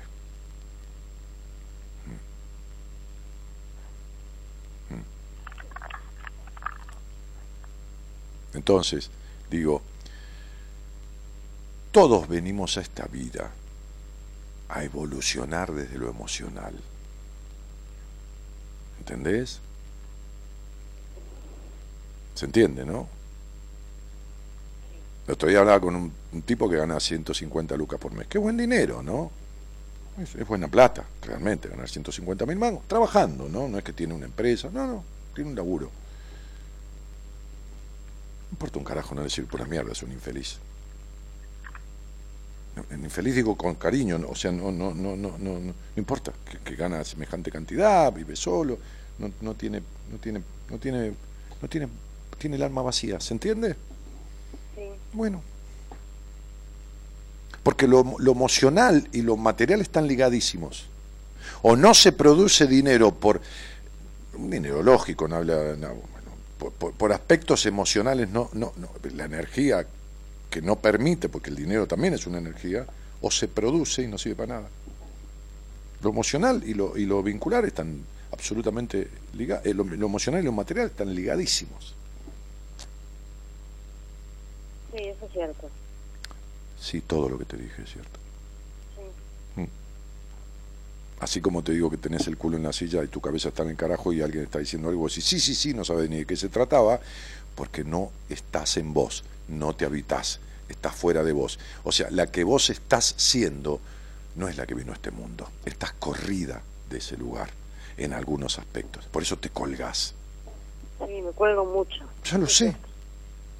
Pero yo lo sé porque no soy... A ver, ¿no entendés? O sea, a ver, suponete, yo he hecho algunos personajes en teatro. Suponete que yo me bajo del escenario cuando hacía teatro y sigo haciendo el personaje. No, sigo haciendo el personaje. No tiene nada que ver conmigo. En algunos casos no tiene una mierda que ver conmigo el personaje. Bien, ok. Me bajo y sigo haciendo el personaje. Un día, dos días, tres días, cuatro días, dos años, cinco años, seis años, ocho años. En algún momento me voy a sentir vacío porque yo no soy ese y en algún momento me voy a colgar el carajo porque no, no me perdí de mí. ¿Se entiende? Sí, sí, sí. Bueno, vos armaste una muñequita de torta que pretendía ser perfecta y cagaste. ¿Entendés? Sí. Eso es. Y que nadie en el mundo conoce. Entonces, ni, vos ya. Vos tampoco. Cuando te diste vuelta... eso, por ahí me lo dice mi hermana, que por ahí hablo mucho con ella yo. Mm, ¿Y qué? Tu hermana es tu hermana. Está bien que hables mucho, pero no te va a solucionar nada. Tu hermana es tu hermana, ¿no? es lo mismo que yo me pondría, me, me, pondría, me pusiera a atender a mi mujer, qué sé yo.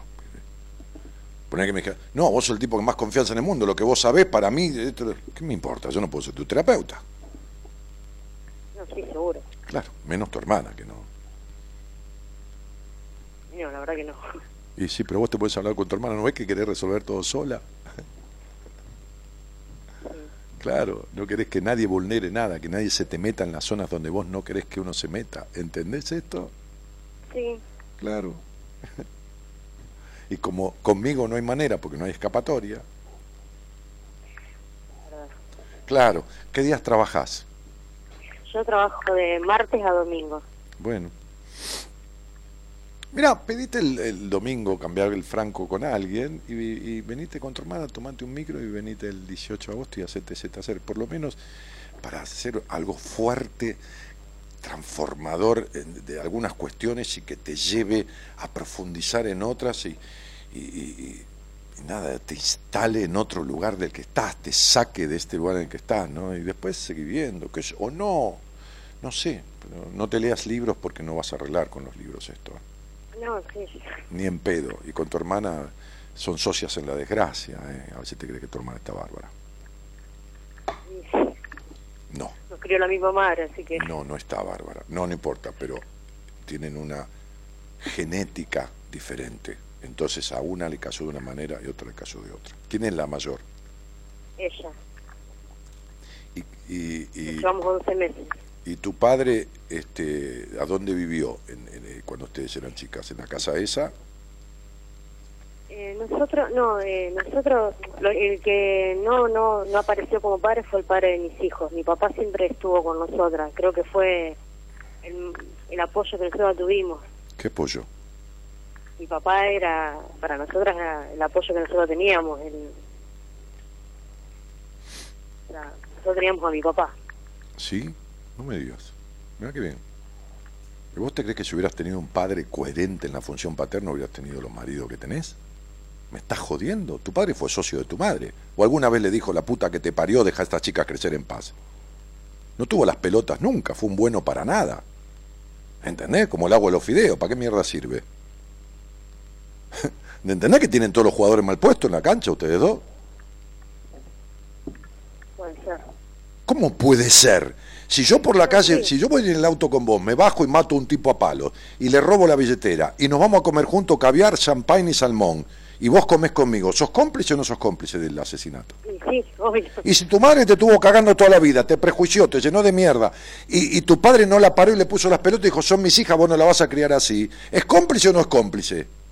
Por omisión. ¿Y entonces de qué me estás diciendo? Las minas como van a, van a terapia y hablan mierda de la madre y el terapeuta, que es más pelotudo todavía, porque es el que tendría que saber, sigue charlando del quilombo con la madre y nunca se da cuenta que el problema es que no hubo nadie que hiciera una función paterna coherente. Y esto no es para que odies a tu papá, es para que te des cuenta que no tenés un par de bolas de donde agarrarte, ¿se entiende? Sí, sí, sí. Ahora está. ¿Entendés cómo, tenés todo, ¿Entendés cómo tenés todo el quilombo mal puesto? ¿O alguna vez vos te sentiste, no porque seas una desvalida, te sentiste como mujer, como persona, porque yo también me tengo que sentir protegido por mi mujer, no es que yo soy Superman y. No, ¿alguna vez te sentiste sanamente, en el buen sentido, en, en un... En un completo sentido, no eh, como nenita, sino como mujer, sanamente protegida por un hombre. Por un hombre de la vida. Nunca. ¿Y por qué? Fui, porque fuiste protegida por tu papá. ¿De dónde carajo te crees que vos hablas castellano? Porque lo hablaban en tu casa, ¿no es así? Sí. Ese es el lenguaje verbal, Daniela. ¿Y el lenguaje vincular? ¿De dónde te crees que lo aprendiste? ¿De dónde te crees que aprendiste un tipo que no proteja? Si tu papá nunca te protegió de esa madre, que para vos es una conchuda. Bien, es una conchuda, pobre vieja, infeliz, porque fue una infeliz. Pero tu padre es un boludo, ¿está claro? Te duele esto, ¿no? Sí, sí. Y bueno, ¿qué vas a hacer? ¿Qué vas a hacer? ¿Sabes cuándo? Y, ¿Y cómo no te va a doler? Pero la verdad no tiene que doler cuando tiene remedio. Tendría que doler si no tiene remedio. Entonces, nadie dice que tu papá es un mal tipo. Ni tu mamá tampoco, ¿eh? No te lo no, hizo. No, obvio, ahí acá estamos sacando totalmente eso. No, yo no estoy juzgando a nadie. Al contrario, lo que te estoy explicando es que tu mamá qué mierda te va a dar de libertad si nunca la tuvo, ni en la infancia, ni en la ni tampoco. ¿Vos te imaginás a tu mamá teniendo sexo con tu papá? ¿Te imaginás a tu mamá dándole sexo oral a tu papá? Pero ni en pedo, ¿entendés esto? Sí, sí. Eso es, muy bien. Entonces, ¿te imaginas que tu papá no puede generar una hembra de una mujer? Ni en pedo, porque fue otro hijo más de tu mamá. ¿Y entonces de dónde querés sacar vos, hombre? si no corregís las consecuencias de eso. Mi cielo. ¿Entendés? Bueno, esto es un diagnóstico preciso, situacional, vincular, sistémico de tu vida. Después hay que arreglarlo. Pero lo primero es saber todo. Y esto es todo.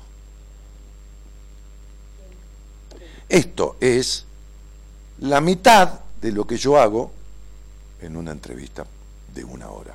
La otra mitad, que no es que no te la quiere decir, tiene que ver con empezar a pormenorizar y detallar a través de una profundización de ciertos otros temas el camino de salida. ¿Se entiende? Pero esto es una charla en una radio, es una charla pública. ¿no? Entonces vamos hasta donde podemos ir.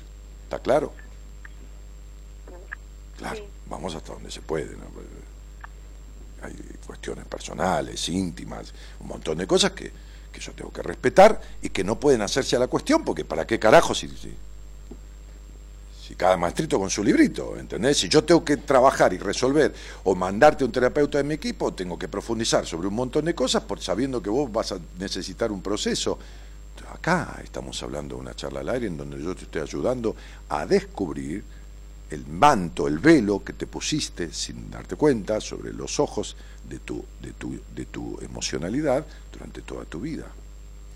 Eh, que te quedó, va, eh, eh, para que puedas empezar a entender y por consecuencia comprender lo que te pasa y de dónde viene. Ahora, después hay que arreglarlo. ¿No? O sea, uno llega al hospital este, con 48 de fiebre y una intoxicación de puta madre, eh, casi inconsciente, convulsionando y todo lo demás. El médico analiza, enseguida le hacen análisis de sangre, todo lo otro, tiene una intoxicación cuando le empiezan a dar cosas y por ahí se queda 20 días internado. Después tiene que, lo, lo descubren en un rato por ahí, pero después tiene que, ¿se entiende? Bueno, te mando un beso. ¿Me escuchaste? Sí, sí. Te mando un beso. ¿Cómo? Te mando un beso. Chao, Daniela. Claro, otro. Vieron que los chicos cuando uno empieza a explicar algo a un niño que dice, mamá, eh, ¿qué, qué, qué, qué, cómo nacen los, nenes? ¿Qué sé yo? Entonces la madre empieza a explicar algo, pobre, en, un aprieto, ¿no? Este, este, a veces explica pelotudeces, ¿qué va a hacer? Este, pero empieza y hay un momento en que el nene se corre un costado, mira para el costado. cuando un niño uno le explica algo y no, no presta más atención, es porque no le cabe más. Es demasiado. Y como Daniela tiene esta característica, hay un momento que no le cabe más. No quiere más. Entonces, tener una charla conmigo, que no es mejor ni peor que la charla con nadie, o sea, una entrevista conmigo, y vamos a fondo. Mirá, porque cuando alguien te opera de un tumor, no te puedes sacar la mitad del tumor este, y dejarte la otra mitad. O te saca todo, no te saca nada. Se entiende, ¿no? Digo, bien, entonces yo voy a fondo, digo, en, lo privado, no público, en un seminario o en un taller, bueno, hay otro trabajo, es, es, público, es multitudinario, eh, por supuesto intensísimo, pero bueno. Ahora, en lo íntimo, en lo privado, en lo, no, no, voy a fondo. ¿Por, qué? Y porque a grandes males, grandes remedios. ¿no? y si vamos derecho para hacerlo enterar al otro de lo que tiene que enterarse, es necesario que se entere de una puta vez. Te duele, ¿no? Sí, bueno, aguántatela. Digo, porque si no, más vale ponerte verde un día que, que rojo todo, toda tu vida. Quiero ir, muero ir, como sea, llegó el universo, como sea, llegó el universo, me lo permitirá. ¿A dónde? Ah, Ah, vos decís al taller del, del 18 de agosto. Sí, chicos, yo se los digo en serio, no, no es, nosotros contratamos un salón de 300 personas para que tengamos comodidad, porque a mí no me gusta estar comprimido ni que la gente esté, pero vamos a hacerlo para 100, ciento y pico de personas, ¿eh? nada más. O sea, eh, no voy a trabajar con más gente, pues viene todo el equipo ¿eh? de profesionales, pero este, son seis horas, incluso eh, normalmente no se hace en un lugar trabajo de seis horas semejante coffee que tiene hasta scones, hasta diferentes variedades de té, café, café descafeinado, aguas minerales, jugos, aguas con gas, pero a mí me gusta hacer las cosas así. Los que vienen a mi seminario saben cómo hacemos las cosas, ¿no? Entonces, este, este, es para 100, ciento y pico de personas. Yo no quiero apurar nada. Incluso la entrada tiene un valor diferenciado. Tiene un valor hasta fines de julio, creo, menor que de, fines de julio en adelante hasta el taller. Pero, pero no, después no diga, ah, yo creí que va a haber entrada. Yo lo digo, después ustedes hagan lo que quieran. Está, para mí hay 40 personas, yo hago el taller, hay más de 100, lo freno ahí, en ciento y moneda, no sé cuántos van a ser, porque tenemos hablar con Marita, pero, pero no va a ser para 300, para 400, como dije en Mendoza, o como fui a la charla en, en, La Rioja que había 800, o como, como en, en, Salta que había 280. No, no, no, no. Poquita cantidad. Y le dije a Marita el otro día, cuando yo empecé a dar seminarios, este, em, llegamos a 43, 44 o 45 personas. Pasados dos o tres años lo bajé a 30, 32, que esta, vez fueron 34, que esa Marita me excedió en dos. Le dije el otro día que el próximo seminario lo tengo que decidir la semana, porque Marita me dijo, decidite, este, porque tengo que replantear todo, no sé si no voy a poner un máximo de 24 o 25 personas. O sea, cada vez voy trabajando con menos. Así como cada vez tengo menos pacientes y cada vez voy dando menos entrevistas, cada vez voy trabajando con menos personas. Porque lo que sé lo quiero dar en todo el potencial y tampoco yo tengo ya 40, 50 años. Entonces, digo, este, tengo una cuota de energía que la administro y he visto que trabajamos mejor para cierta cantidad de personas que, y, es un concepto que se sale de lo comercial, porque evidentemente no deja de tenerlo en cuenta, porque hay un equipo, porque hay costo, porque sale más de ciento y pico mil mangos nomás el costo del salón con algunos de los servicios, pero digo, eh, además yo tomo una habitación, porque voy desde la mañana, porque tengo un montón de cosas, pero, pero digo, em, yo cada vez tengo la, la, idea que surge de un montón de factores de trabajar con menos gente, más acotado, más profundo, más... Esto. Son maneras. Otro no, otro quiere llenar un estadio. No, yo no. no, a mí no me interesa. Mi, historia es otra. Entonces, si quieren ir, vayan. Pero después no vengan con que, ah, me hubieras avisado que... ¿eh? Bien. Eh, Viste, cuando uno pasa bien quiere atrasar el reloj. Ya son las 2 y 8 minutos. Miriam dice, Daniela tiene que volver a escuchar tu devolución porque no tiene desperdicio. Bueno, Miriam, dice, qué sé yo, ojalá la escuche la repetición del programa. Este, Gonzalo, haceme acordar mañana o el miércoles durante el día que quiero que hablemos con una ex paciente, bueno, con alguien que, no, que ya terminó su tratamiento conmigo, porque si algún día quiere volver por algo, que es de Irlanda, que vive en Irlanda. ¿eh? a ver si podemos sacarla al aire, hay una diferencia horaria, pero eso, yo la invité a tener una charla y me dijo, me encantaría, Dani, que te y vamos a hablar un poco de lo que es una transformación. Entonces, ya tenemos, vamos de movida, viste, pues la piba va a estar fuera de horario, pues trabaja, y la sacamos al aire desde Irlanda. Listo. Eh, che, leemos esto y nos vamos, Gerardito. Aquí en Ciudad de México te saludo, Dani dice Nadia, este eh, parece que habla conmigo por la forma que habla con ella, qué locura, dice. Este, Wandy mm, Love dice, sos el mejor, Dani, te amo, saludos de Salta. Mm, cuántas verdades, qué volcán provocás, Dani, no me canso de agradecer. 30 mm, de abril de conocerte. Un gusto escucharte, dice Salpato. Mm. Ana Laura Martínez le manda un feliz cumple a alguien. Eh, Melina Rocco dice, Dani querido, es tan grato poder escucharte. Hace un año compré tu curso de numerología y en el mes de mayo me di el gusto de viajar desde Río Negro a conocerte en el taller de Rosario. Meli, divina, Muchísimas gracias. No por el comprar el curso, que ojalá lo aprendas y te sirva y hagas numerología y te sirva para vos y para la gente que ayudes, eso, bueno, pero por haberte venido desde, desde, desde Río Negro, hay quien vino desde el Chaco y desde Tucumán también, increíble. Ah, les aclaro que el Hotel Meliá, que es una preciosura de hotel, qué sé yo, es una cosa impresionante, este, este, este, eh, Marita, que conoce a la, a la, gente que maneja relaciones públicas del hotel, porque Marita trabajó en eventos internacionales y todo más, antes de, cumplir la función que cumple trascendental en buenas compañías, logró un descuento del 50% de la tarifa del hotel para quien venga del interior. Les digo, porque por ahí se van a asustar y ni quieren preguntar el valor de ese hotel, de una habitación y en realidad va a tener la noche de ahí por el mismo valor que un hotel tres estrellas o tres estrellas y media cuando ese es un cinco estrellas. Entonces, no, va, no vayan a pagar algo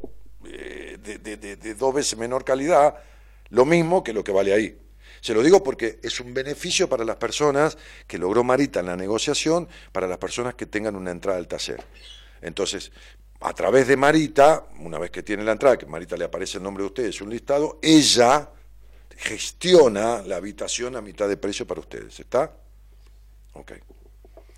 Bueno, mes tan grato, en el mes de mayo me gustó y el gusto de viajar desde Río Negro a conocerte en el Taller de Rosario. Maravillosa experiencia y súper recomendable para todos los que quieran asistir. Cariños y gracias por tu aporte, es súper valiosísimo. Meli, querida, te agradezco muchísimo, gracias por la recomendación. Este, por supuesto que es buenísimo, porque lo que más vale es el boca a boca. Este, y sí, realmente este, fue una maravillosa experiencia. Para mí también, porque es la primera vez que daba, yo di talleres por muchísimas ciudades del país, muchísimas capitales. Este taller tiene algunas partes de aquel, pero está ampliado en, el doble de tiempo, por lo tanto tiene mucho más caudal y mucho más trabajo. Eh, trabajo, digo, en actividad en el taller. Eh, así que gracias por haberte tomado la molestia de viajar, aunque me alegro que te haya compensado el taller, ¿no? Gudiño Damián dice, Dani, buenas madrugadas. Desde Mendoza te escucho, me hace bien tu compañía, estoy de sereno y paso las horas escuchándote. Sí, mucha gente que trabaja de noche escucha este programa, como otros también que hay en la madrugada, ¿no? Hoy cumpleaños, qué ricos mates, cómo me gusta escucharte. Dice Mavi, feliz cumple, querida. Un cariño grande. Viéndote desde Paraná, dice Marina San Pietro, este y Alejandra Montaño Reynoso dejó el teléfono, se lo tomaste de, de, España, era, pero sí, España es, ah, sí, 34, está bien. Y bueno, por ahí hablamos, por ahí el miércoles hacemos un programa internacional, un poco de Irlanda, un poco de España, este, y después para bajar a tierra hacemos un llamadito acá de Ciudadelo, de Flores, ¿viste?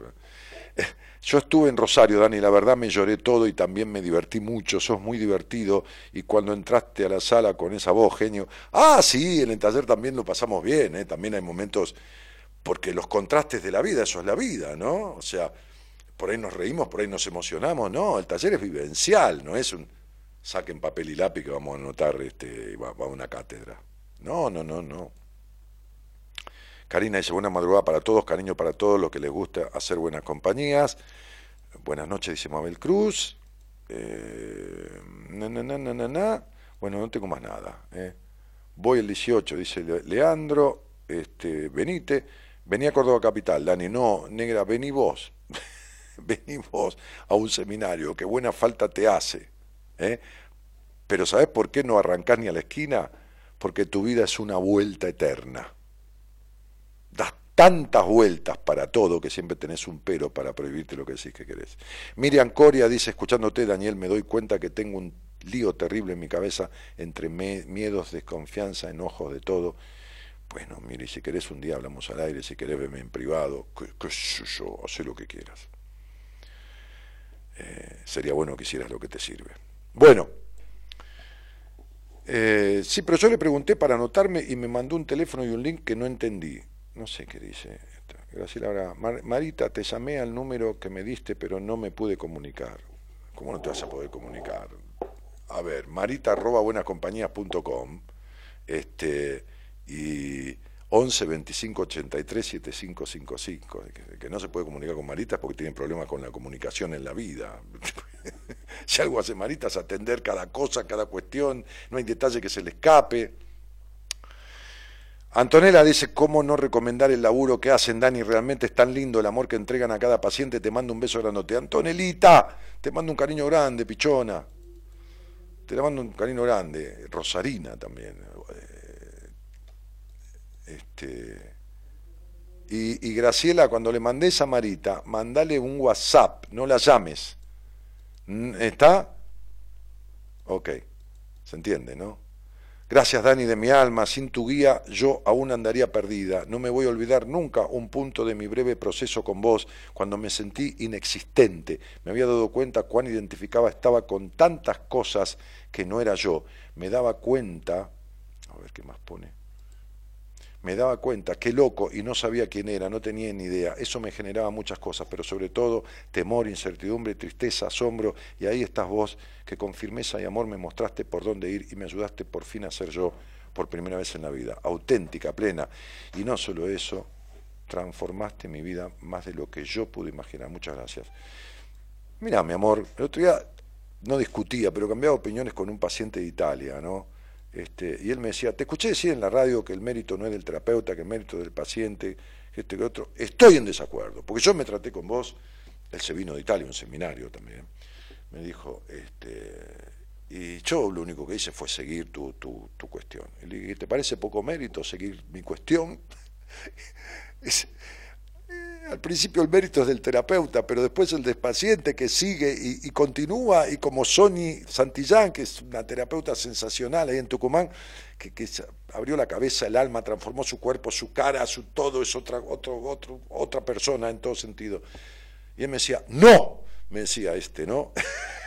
el de Italia, no, es así, no lo discutas, el mérito es tuyo. Bueno, está bien, le dije, quédate con lo tuyo, está todo bien. Este, lógicamente que uno tiene un mérito, pero no. en fin. Bueno, chicos, me, voy a ir. ¿eh? Este, Dani, dice Liliana Scarafia, fuimos 34, pero fue lo mejor de parte de todos, el equipo es excelente. Ah, ella vino a este taller.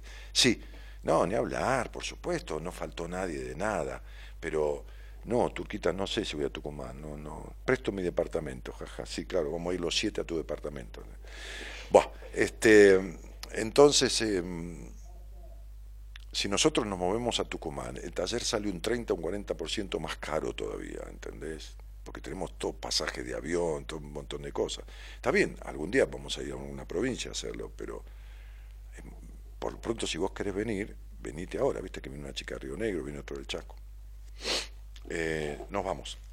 Señoras, señores, les agradezco mucho eh, la entrega, la confianza, este, pero cada vez quiero hacer mi trabajo mejor, que a los pocos que lleguen a lo que yo hago, porque quiero que vayan siendo menos, les llegue todavía más y mucho más y mucho mejor.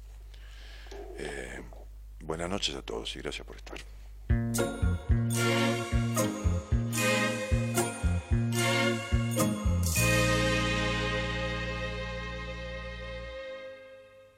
Siempre me pasa lo mismo cada vez que empiezo con un nuevo amor. Pienso que será distinto, que nunca en mi vida hubo nada mejor. Siempre me pasa lo mismo, me olvido de todo lo que me pasó. Luego me llega el fracaso, pero no me importa porque así soy yo. Así es la vida, así el amor, así es el mundo